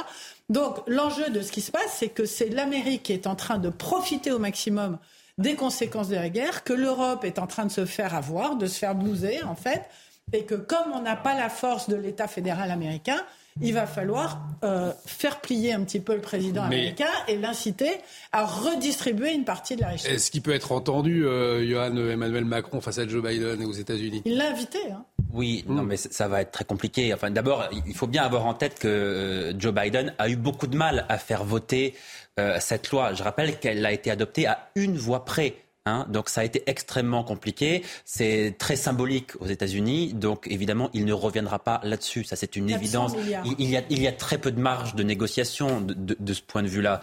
Euh, il faut bien comprendre que c'est un vrai sujet de crispation avec l'Europe et avec la France. Emmanuel Macron dit d'ailleurs qu'il pourrait saisir l'OMC, l'Organisation mondiale du commerce. Bon, c'est peu probable. D'ailleurs, ça mettrait des années, des procédures, etc. Donc d'ici là, les choses auraient changé. Bon, donc ça paraît très peu probable. Néanmoins, Valérie a dit quelque chose d'important, c'est que les États-Unis, c'est un pays fédéral. Nous, nous n'avons pas d'Europe fédérale. Nous avons une Europe avec des pays qui ont des intérêts euh, pour le moins divergents quelquefois. Euh, prenons l'exemple, par exemple, de la France et de l'Allemagne. Évidemment, nous, on aurait tout intérêt à se dire, on va prendre aussi des mesures de protection, on va faire comme les États-Unis, on va taxer ce qui vient de chez eux, comme ça, euh, les Européens achèteront davantage français euh, ou autres. Seulement, c'est très compliqué parce que les Allemands eux disent, mais attendez, c'est Hors de question. Vous, évidemment, vous avez intérêt à le faire puisque votre balance commerciale est très largement déficitaire. Mais les Allemands qui exportent énormément se disent, mais attendez, si on fait ça, les États-Unis vont prendre des mesures de rétorsion, vont nous taxer en retour, donc c'est nous qui allons être pénalisés. Vous voyez qu'il est très difficile de se mettre d'accord parce que, évidemment, on ne saurait pas quel produit taxer. Mais au-delà de ça, les mesures de rétorsion toucheraient davantage de pays alors que ça ne toucherait pas d'autres. Enfin, c'est extrêmement compliqué. Jean-Sébastien Ferjou. Mais dans euh, l'Inflation Reduction Act, il ne s'agit pas de barrières douanières, il s'agit de subventions à la 400 production. Milliards, 400 milliards de dollars. Pas consacré que à ça. C'est euh, bah, un plan qui est très large. À ça. Non, c'est pas consacré que à la production de véhicules électriques, ça je vous assure. Non, pas véhicules électriques, mais, mais là, le sujet dont on parle, c'est essentiellement l'enjeu du débat, euh, c'est la production de véhicules électriques. Mais vous savez, il y a une scène qui a été très peu commentée en Europe. Joe Biden s'est déplacé, il est allé faire un grand discours sur les véhicules électriques en saluant le génie américain en matière de production de véhicules électrique. Sauf que vous savez où il était? Il était chez General Motors. Mm. C'est-à-dire que même les patrons de General Motors s'étaient gênés. Parce qu'en en fait, c'est pas General Motors qui est du tout innovant en matière de batterie électrique, c'est Tesla notamment Tesla, l'entreprise euh, qui est dirigée par, euh, par Elon Musk. Et donc, si les Américains ont envie de consacrer un argent monstrueux dans des firmes automobiles qui n'ont fait aucune innovation, mais qu'ils le fassent, je vais vous dire, mais qu'ils le fassent, parce que il faut pas, le protectionnisme, ça ne marche pas, les barrières douanières, ça ne marche pas, les gains de pouvoir d'achat, si vous regardez sur les 30 dernières années en Europe et en France particulièrement, il y a eu quasiment aucun gain de productivité dans les secteurs de l'économie française, ni dans le public, ni dans le privé. Donc, si on a gagné en pouvoir d'achat, c'est précisément parce qu'il y avait tous les travailleurs asiatiques. Donc au-delà des questions qui ont été évoquées sur le fait de euh, quel produit on choisirait, comment on se met d'accord avec nos partenaires, mais il y a des choses qu'on peut faire nous pour attirer les investisseurs. S'il ne fallait pas 4 ans, entre 3 et 4 ans, entre le moment où vous, vous posez la question d'ouvrir une usine et le moment où vous l'avez effectivement pu l'avoir construite en France, parce que vous avez une, complexité administrative, réglementaire, environnementale délirante. Mais je vais vous dire, mais les gens, ils viendraient s'installer en France. Ils viendraient s'installer en France. Donc faisons en sorte que les entreprises innovantes, justement, viennent produire en France. Mais nous avons des armes. Hein, d'ailleurs. euh, mais nous avons des armes à notre disposition. Pas se flageller non plus. Hein. Il y en a Oui, mais bah, pas tant que ça quand vous regardez sur là où sont déposés les brevets. Même si le crédit innovation, justement, fait d'ailleurs de la France un paradis fiscal, puisque c'est la France qui taxe le moins sur cet aspect-là euh, des choses. Mais je vous assure, il faut soyons intelligents dans la manière de le faire. Il y a une naïveté européenne, mais c'est pas sur le sujet dont on est en train de parler là qu'elle est la plus grave. Il faut que nous nous défendions, c'est incontestable. Il faut savoir défendre des, entreprises stratégiques et effectivement arrêter de vendre. Regardez Alstom, quand on vend Alstom et qu'on le rachète finalement en ne sachant même pas ce qui reste dans la structure. Quand on rachète les turbines, on ne sait même pas ce qui reste dans la, structure.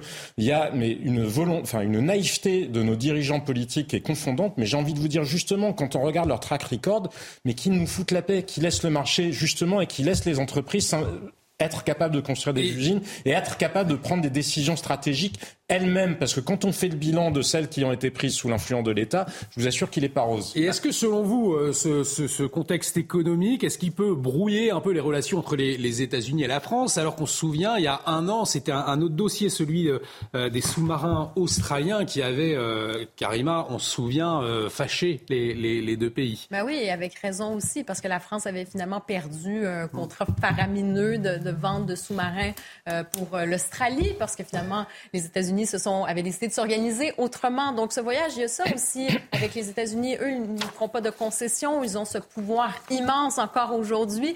Donc, c'est aussi une façon de se donner bonne conscience. On veut euh, quand même montrer des signes de coopération, donc des signes, c'est un peu un spectacle, j'allais dire, de- diplomatique, spectacle de bonne conscience, spectacle diplomatique.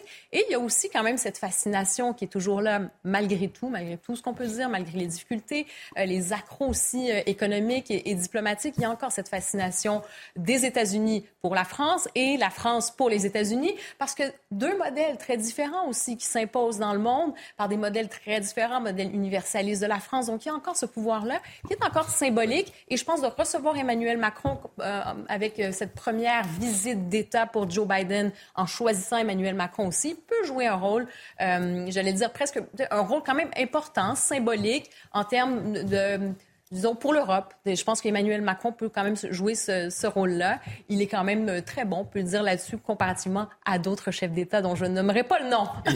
Et puis- et puis euh, Jean-Sébastien Ferjou Oui, pour sauf- euh, clore ce dossier. Sauf, que là, j'allais dire le, le symbolique. euh, euh, on n'a pas besoin de symbole parce que la situation en Europe est quand même assez grave.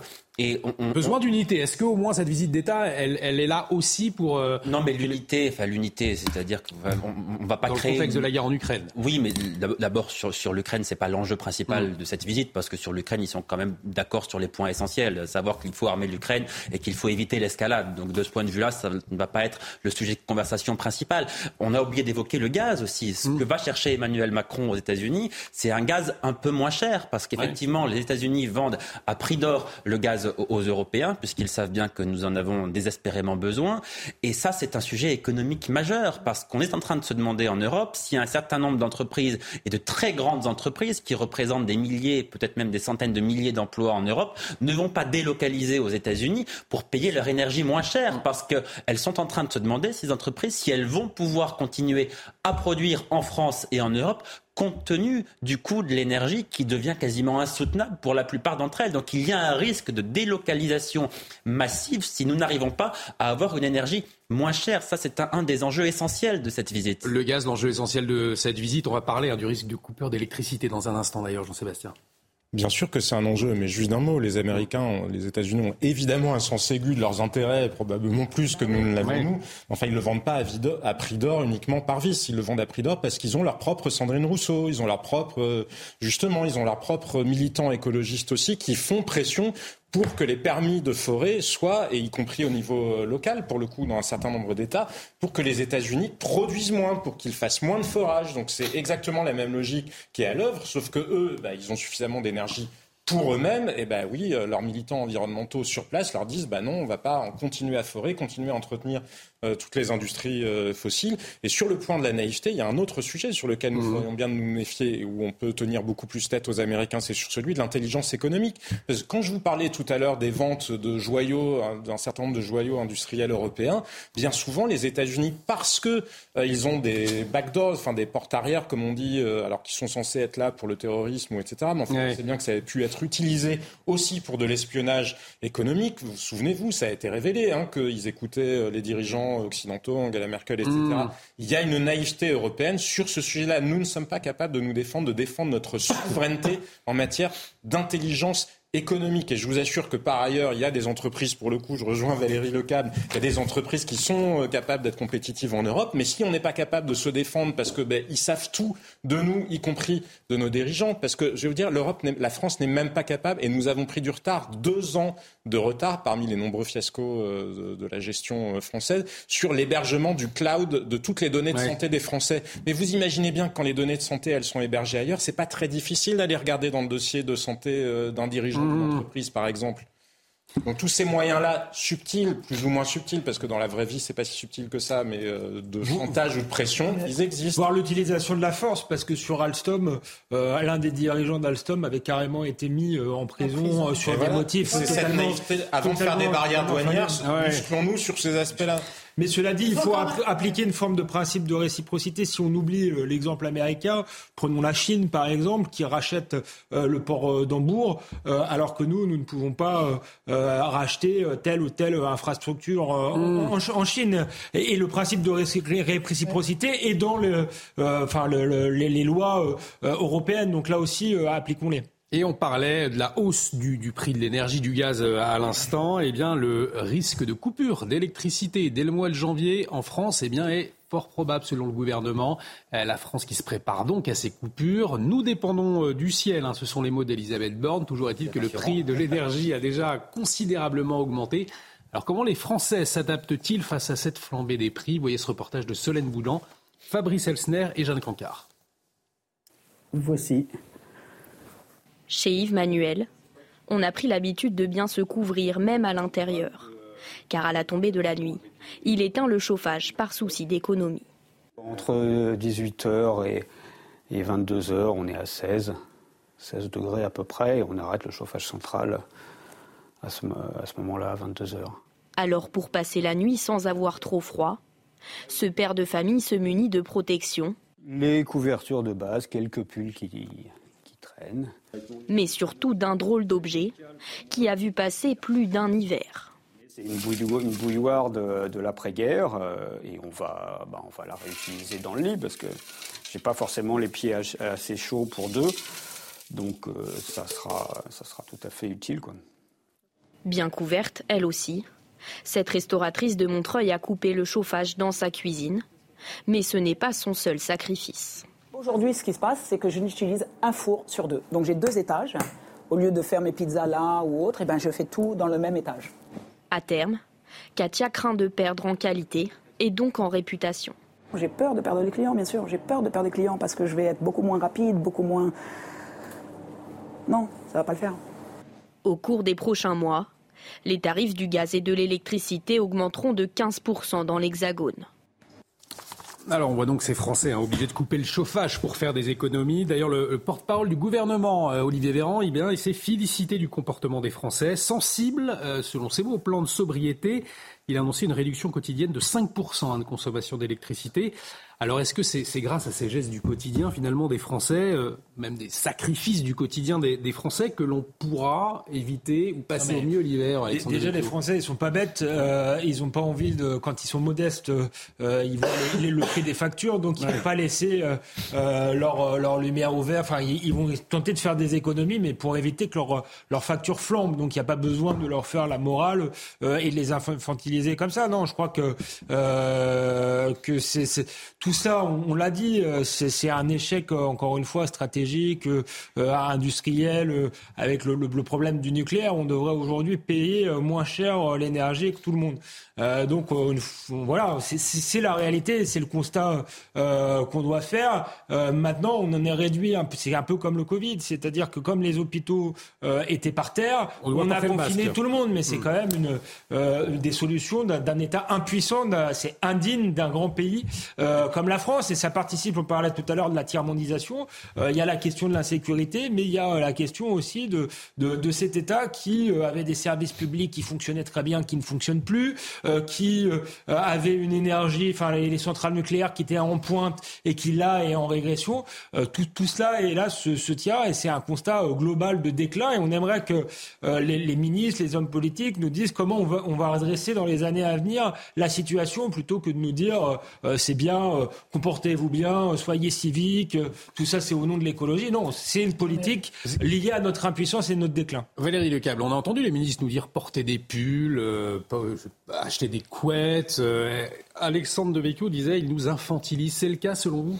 Non, mais ce que je trouve, c'est que c'est absolument hallucinant, effectivement, qu'on en arrive au XXIe siècle à voir en France les images comme on les voit là, hmm. c'est-à-dire des gens qui n'arrivent même plus à se chauffer, effectivement, parce qu'ils n'ont pas les moyens, et que d'un autre côté, on sait que le nœud du problème, c'est qu'on a 30 réacteurs, une trentaine de réacteurs euh, nucléaires qui sont à l'arrêt parce qu'il euh, y a eu des problèmes de corrosion, parce qu'il a fallu les réparer, parce que les réparations ont pris du retard, parce qu'il y a eu des grèves et parce qu'en gros, il y a eu euh, une faillite, hein, il faut dire, de ce nucléaire qui était la force de la France et sur laquelle on a perdu tellement de savoir-faire au fil des années et des politiques énergétiques des uns et des autres qu'aujourd'hui, on se retrouve dans cette situation euh, absolument hallucinante avec euh, en prime, mais ce n'est pas l'essentiel, mais quand même, euh, cette guerre en Ukraine qui nous a privés du gaz en provenance de la Russie.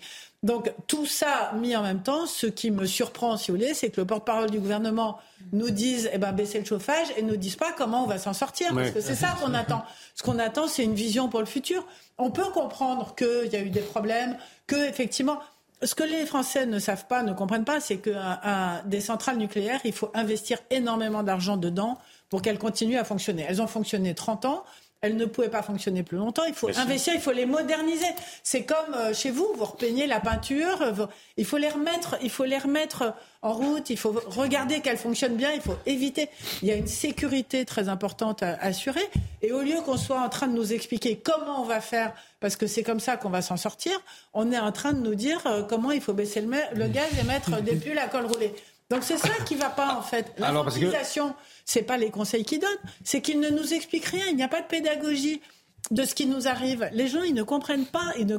Et Alors concrètement, là, ce qui, ce qui va nous arriver, ils sont où nos ingénieurs Coupures qui, auraient lieu entre 8 et 13 heures, entre 18 et 20 heures, des coupures qui dureraient jamais plus de 2 heures. C'est ce qu'Olivier Véran oublie de préciser, parce que quand il dit les Français ont fait des efforts et ça a permis de réduire de 5%, il y a des gens dont effectivement euh, la contrainte de moyens fait qu'ils ont dû ah diminuer leurs dépenses énergétiques. Hmm. Mais sinon, ce sont très largement les entreprises, c'est l'industrie qui a fait euh, ces efforts-là.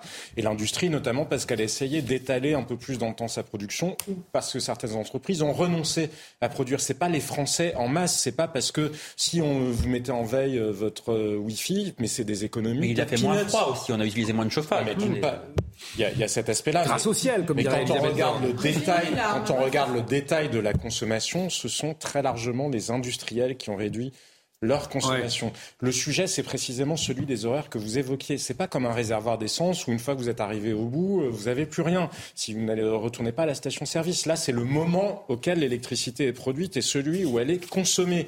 Donc les problèmes, c'est les moments où tout le monde consomme en même mmh. temps, notamment la tranche entre 18h et 20h, parce qu'il y a encore de l'activité économique et les gens sont chez eux, remettent le chauffage, et c'est là où vous faites la cuisine, bref, les machines à laver. Donc c'est ça le sujet, c'est l'adéquation entre la production et ses pics de consommation, mais ce n'est pas la réduction dans l'absolu. Mais ce que le gouvernement devrait dire, parce qu'un certain nombre d'industriels y sont confrontés, quand vous avez une usine et que vous dites à vos ouvriers, nous allons devoir passer au 3-8, alors que jusqu'à présent, c'était par exemple réparti justement euh, simplement en deux, en deux équipes. Il va maintenant falloir travailler la nuit parce que nous n'avons pas d'autre choix. C'est trop cher dans la journée. Mais vous imaginez bien que les ouvriers disent, OK, mais qu'est-ce que j'ai en contrepartie?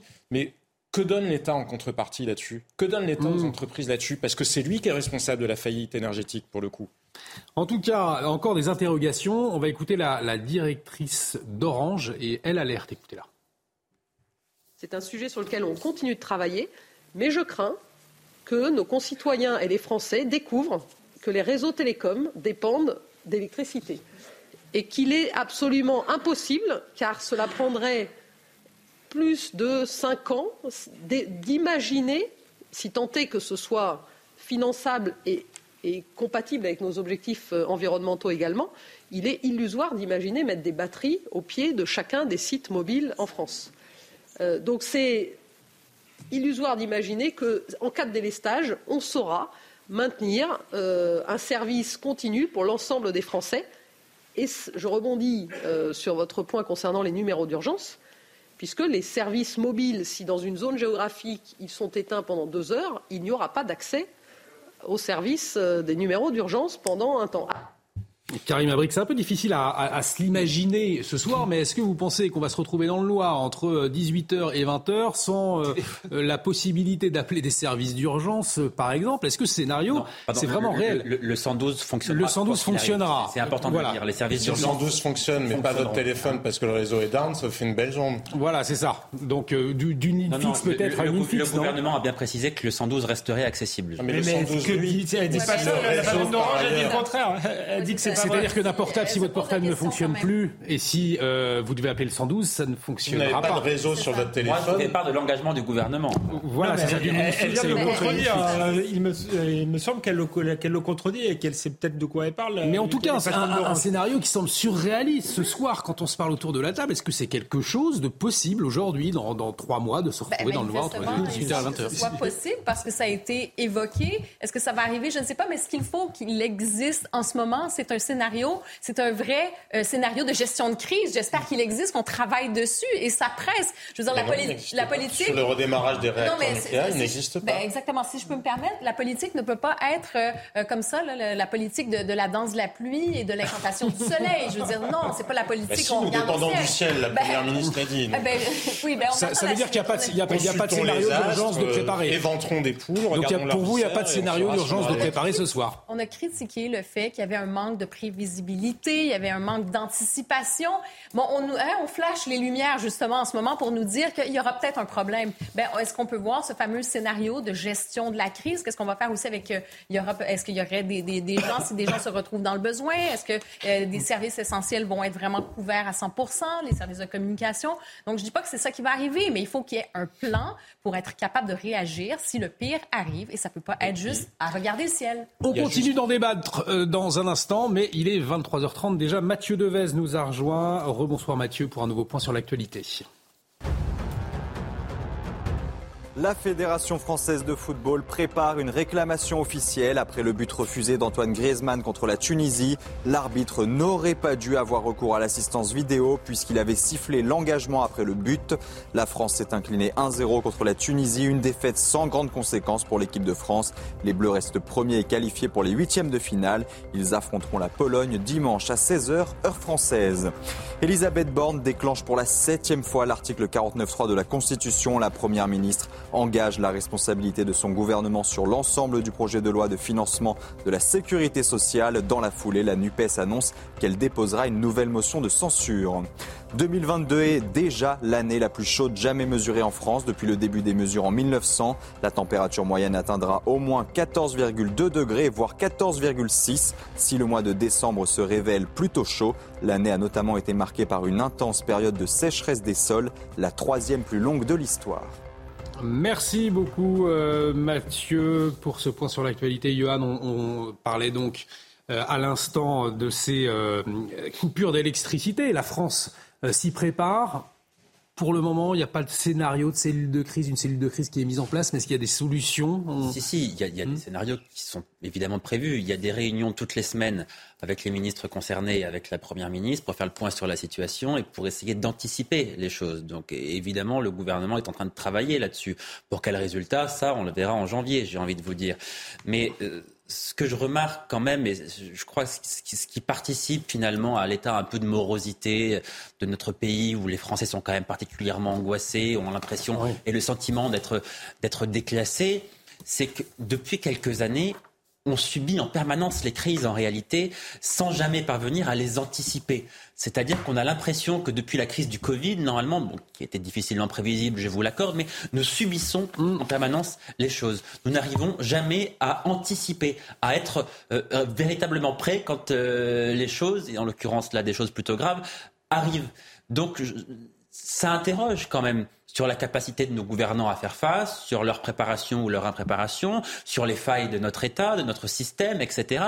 Et je me demande si on, parvient à tirer les, leçons de tout ça. Alors, les leçons, on, les tire généralement après la crise, lorsque la crise est passée et qu'on a le temps d'y réfléchir. Mais néanmoins, ça fait quand même maintenant plusieurs années que nous sommes toujours un peu, euh, j'allais dire à la ramasse, pardonnez-moi l'expression, mais que nous subissons en permanence les choses sans avoir l'impression finalement d'arriver à, régler les problèmes que nous, que nous connaissons. Euh, pour, enchaîner sur ce que vient de dire euh, Johan Usaï, je ne sais pas si ça anticipe le sujet d'après, mais je pense qu'on n'a encore rien vu. Parce que va se greffer là-dessus. Qu'est-ce qui se passe? Qu'est-ce qui va se passer ce week-end là en France? Il va y avoir une grève. Une des grève transports. des transports de la SNCF, effectivement. il va y avoir mmh. une grève des autobus. Mmh. Et ça va être le démarrage d'une grève qui promet éventuellement de se poursuivre pendant les fêtes et qui. Euh, alors il y a deux sujets hein, sur ces grèves. Le premier sujet, c'est le sujet des salaires, c'est-à-dire qu'il y a les négociations annuelles de salaire, euh, ça arrive tous les ans ces négociations ne se passent pas comme les syndicats souhaiteraient qu'elles se passent. Et donc, qu'est-ce qu'ils font? Ils font grève le moment où ça embête le plus les gens, c'est-à-dire les week-ends juste avant les fêtes où ils sont en train de préparer leurs fêtes, etc. Et ça, ça va commencer rapidement. Et puis le deuxième sujet, qui va être absolument terrifiant, c'est les retraites. Parce que mm. de ce qu'on voit à droite, à gauche, et de ce qu'on est en train de se dire, le gouvernement est en train d'avancer sur les retraites. Alors moi, personnellement, je pense que ils ont raison, mais je mets ça à part. Mais les conséquences de ça, c'est qu'il va y avoir une levée de boucliers des syndicats, qu'il va y avoir des grèves et des manifestations partout. Et je pense, vous parliez du mois de janvier, qu'au mois de janvier, voire dès Noël, on risque d'avoir une grève des transports, des coupures d'électricité et des grèves en chaîne dans plein d'autres endroits contre les retraites. Et mais est-ce que les, Français vont pas le supporter Bon courage pour faire du ah télétravail sans électricité. La rentrée 2023 dans ce pays risque d'être très compliquée parce qu'il y a tous ces sujets-là qui sont sur la table en même temps et que personne ne sait comment ça va se passer. Hein. Et personne n'a vraiment anticipé le point que je viens de dire souvent. Oui, le, le télétravail, très important. Et puis s'il n'y a pas de TGV. D'ailleurs, de manière.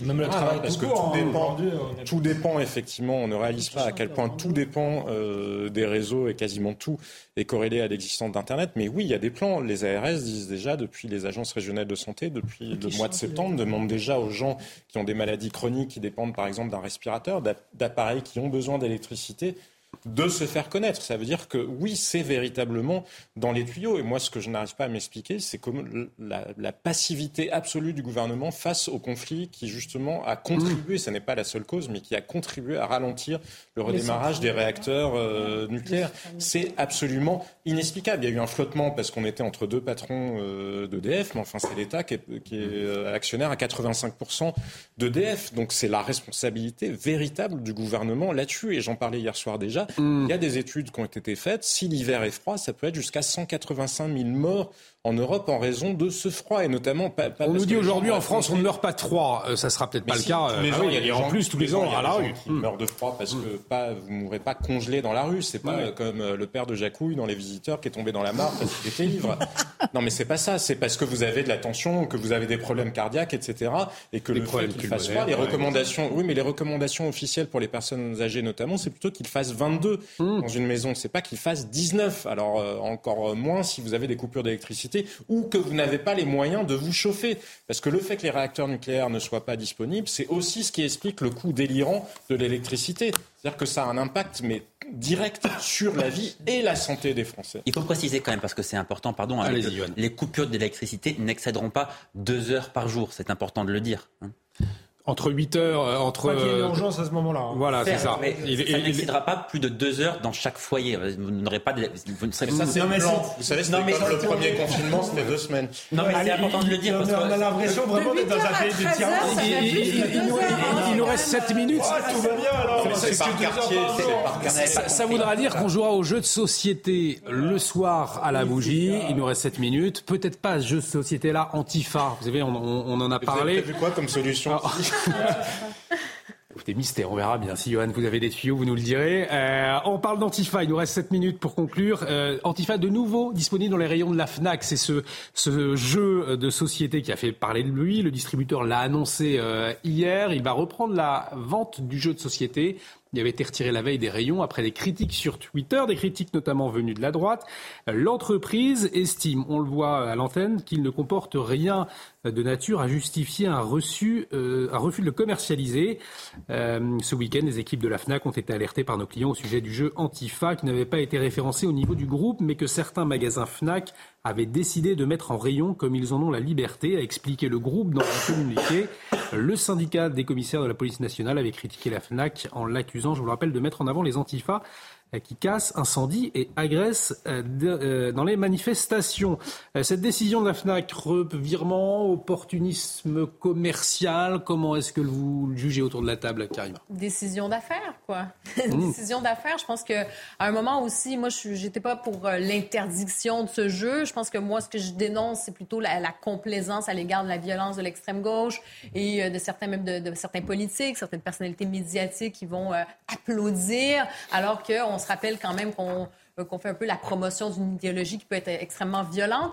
Euh, cela dit, décision d'affaires, est-ce qu'on va se mettre à interdire euh, tous les, les livres, les, ou peu importe? Non. Et ensuite, ben, pour, pour la FNAC, effectivement, je pense que c'est une décision purement commerciale. Et si, Alexandre de Vecchio, le jeu était, le but d'un autre jeu aurait été de faire de la chasse aux, aux antifas, aux, communistes. Est-ce qu'il aurait été interdit? Un jeu qui s'appellerait Casson du gaucher, je suis pas sûr que... Je pense que le politiquement correct ferait qu'il serait retiré définitivement. Maintenant, moi, j'aime pas le politiquement correct dans un sens ou dans un autre, donc je suis pas forcément pour retirer euh, ce, jeu-là du, commerce. Mais c'est vrai qu'il y a eu des, indignations effectivement euh, à géométrie variable. Et ce qui est intéressant, c'est euh, certaines réactions politiques qui ne cachent plus leur jeu et qui montrent qu'ils sont favorables effectivement aux antifas, à la violence. Mais c'est pas si surprenant que ça, venant de la France insoumise, qui expliquait que la police tue. Finalement, ils sont en cohérence. Alors effectivement, dans ce jeu, hein, pour ceux qui ne le connaissent pas, allez-y.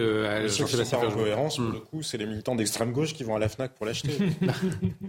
les militants d'extrême gauche, on va le voir, qui se sont euh, réjouis hein, grâce à votre solidarité. Le tirage de la nouvelle édition du Antifa est épuisé sur notre site.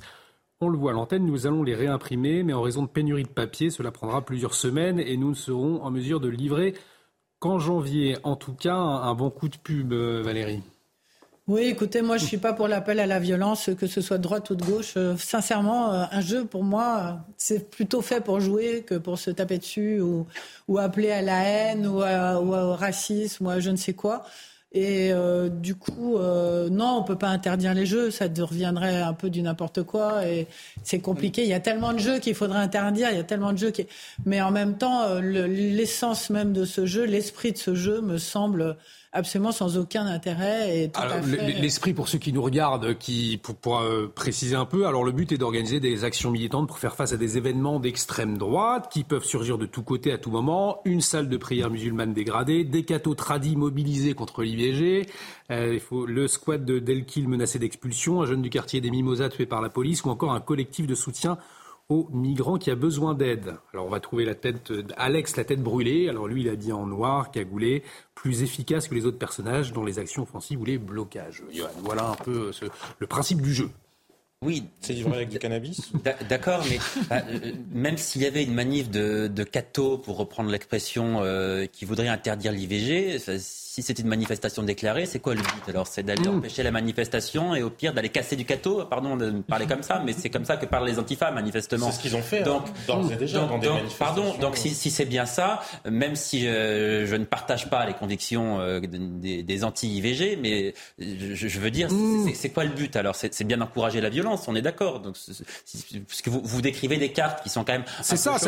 On a évoqué une carte hier aussi qui disait allez vous procurer des habits noirs avec une cagoule, etc ça. rend quelque part ça, ça, rend cette, cette, violence des antifas, donc une violence d'extrême gauche, un peu sympa finalement. C'est plutôt cool d'être violent à l'extrême gauche. Vous comprenez? C'est pas la même violence qu'ailleurs. La violence de l'extrême gauche, pour l'avoir vu quelquefois dans des manifestations, les antifas et les black blocs, je peux vous assurer qu'ils sont tout sauf cool et, sympa parce que quand ils se mettent à, caillasser les CRS et à casser des vitrines, moi je les ai vus à l'heure, je peux vous assurer que la coolitude des Black Blocs, ça saute pas au visage, voyez-vous. Donc, donc, ça, saute au visage. oui, bah, si vous voulez. Mais en, en l'occurrence, ce jeu pose quand même un problème dans le sens où c'est une manière peut-être pas d'encourager, mais en tout cas de, de, rendre la violence, oui, quelque part un peu, un, peu cool. C'est pas grave, quoi. Ça, En fait, j'allais dire, ce sont les, politiques et d'autres personnalités qui décident de donner cet aval à ce jeu-là. C'est pas tant le, jeu existait, probablement qu'il circulerait de toute façon. Et effectivement, il faudrait voir hein, s'il y, avait, y avait un penchant euh, d'une autre tendance pour un autre jeu éventuellement. On verra la réaction. en, tout cas, Louis, euh, Louis Alliot du Rassemblement national a, a réagi. Euh, je le cite, ces gens veulent mettre à bas l'État. Ils ont la violence comme politique et comme action. C'est donc la promotion qui est faite par la FNAC, qu'ils en prennent la responsabilité. Le consommateur, lui, a la responsabilité de combattre cela. Alors, est-ce que ne pas aller à, la FNAC pour ceux qui s'opposent à la diffusion Non, mais c'est vendu partout, alors on va pas tout boycotter non plus. Enfin, je veux dire, c'est vendu dans plein d'endroits. Surtout, vous imaginez bien que c'est pas le genre de jeu qui, qui m'intéresse particulièrement. Mais moi, je pense qu'il faut que nous fassions vraiment attention à la logique de boycott qui est en train de s'installer, parce que ça nous mmh. mènera droit à la guerre civile, parce que ça nous conduira à nous compter en permanence Absolument. qui est plus fort que qui pour faire intérêt, interdire pardon, ce qui nous déplaît. Et cette logique-là, elle est tragique. On la voit déjà à l'œuvre sur les réseaux sociaux et c'est accentué par euh, les algorithmes dans un certain nombre de cas. Et les gens de droite qui sont en faveur de ces interdictions, outre le fait que je pense qu'on devrait toujours plutôt être attaché aux libertés, ils ont tendance à oublier qu'à ce jeu-là, ils sont rarement majoritaires et que ça sera l'arme qui sera hmm. retournée contre eux. Parce que s'ils ont envie que derrière on leur impose, parce que pris dans l'autre sens, ça peut marcher comme ça aussi. Hein, on n'a plus le droit d'acheter un Monopoly classique, on vous forcera à acheter un Monopoly euh, écolo et vegan. non mais ça existe, mais c'est pas, ça n'est pas juste, ça n'est pas juste une blague. Un Monopoly anticapitaliste, des Lego dégenrés. Quant au fait d'aller frapper des catholiques euh, pendant qu'ils défilent, effectivement, ça a déjà été fait pendant le week-end pascal l'année dernière. Il y a une procession. On, on arrive au terme de, de l'émission, Jean-Sébastien. Avant d'aller acheter euh, un, le, jeu Antifa à la FNAC si vous le souhaitez. D'ailleurs, peut-être votre baguette de pain demain, parce que c'est une bonne nouvelle. Hein. Euh, la baguette de pain inscrite au patrimoine immatériel de l'humanité par l'UNESCO. C'était au Maroc, on voit un Rabat. Le comité du patrimoine culturel immatériel de l'institution présidée par le Maroc a examiné la candidature de la France. 56 demandes d'inscription, donc 4 nécessitant une sauvegarde urgente, comme l'art de la poterie au peuple chavo-vietnam, a précisé l'organisation. On voit donc cette bonne baguette. On ferait mieux de donner de l'énergie aux boulangers parce qu'il y a beaucoup de boulangeries. non, mais, non mais pardon, mais ça me Pour continuer à faire des baguettes, oui. Non, mais si, réellement, le sujet, la baguette, ce qui la met en danger, ce qui met les boulangeries en danger, ce sont les coûts de l'énergie parce que les factures ont explosé, ne, pas seulement pour les boulangers, mais notamment pour les boulangers parce qu'un four, ça consomme de l'énergie. Un grand ça merci, Jean-Sébastien Ça nous donne faim, exactement. Merci beaucoup, Karima. Merci, euh, Johan. Merci, Valérie. Merci beaucoup, euh, Alexandre Devecchio. Excellente soirée sur notre antenne. L'édition de la nuit c'est à minuit euh, et euh, ce sera avec, bien entendu, Simon Guillain. Restez avec nous sur notre antenne. On vient de vous le dire dans l'oreillette.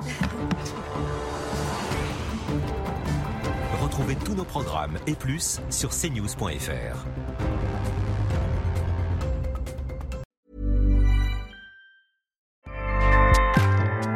ACAST powers the world's best podcasts. Here's a show that we recommend. This is Roundabout Season 2, and we're back to share more stories from the road and the memories made along the way. We're talking rest stops, if we're stopping to get gas. You will be timed. you will be for sure. Misguided plans. I grew up in the city, so I have like, you know, a healthy fear of real extreme darkness. this was like wilderness a lot of laughs. Y'all weird, but you, yeah, you, you were different. Like you were real different, bro. I can't really put my finger on it. And so much more. Just goes to show that unexpected yeah. things sometimes are the best when it comes to a road trip. Roundabout Season 2, presented by Nissan, is live now with new episodes rolling out every Thursday. Listen and subscribe wherever you get your podcasts.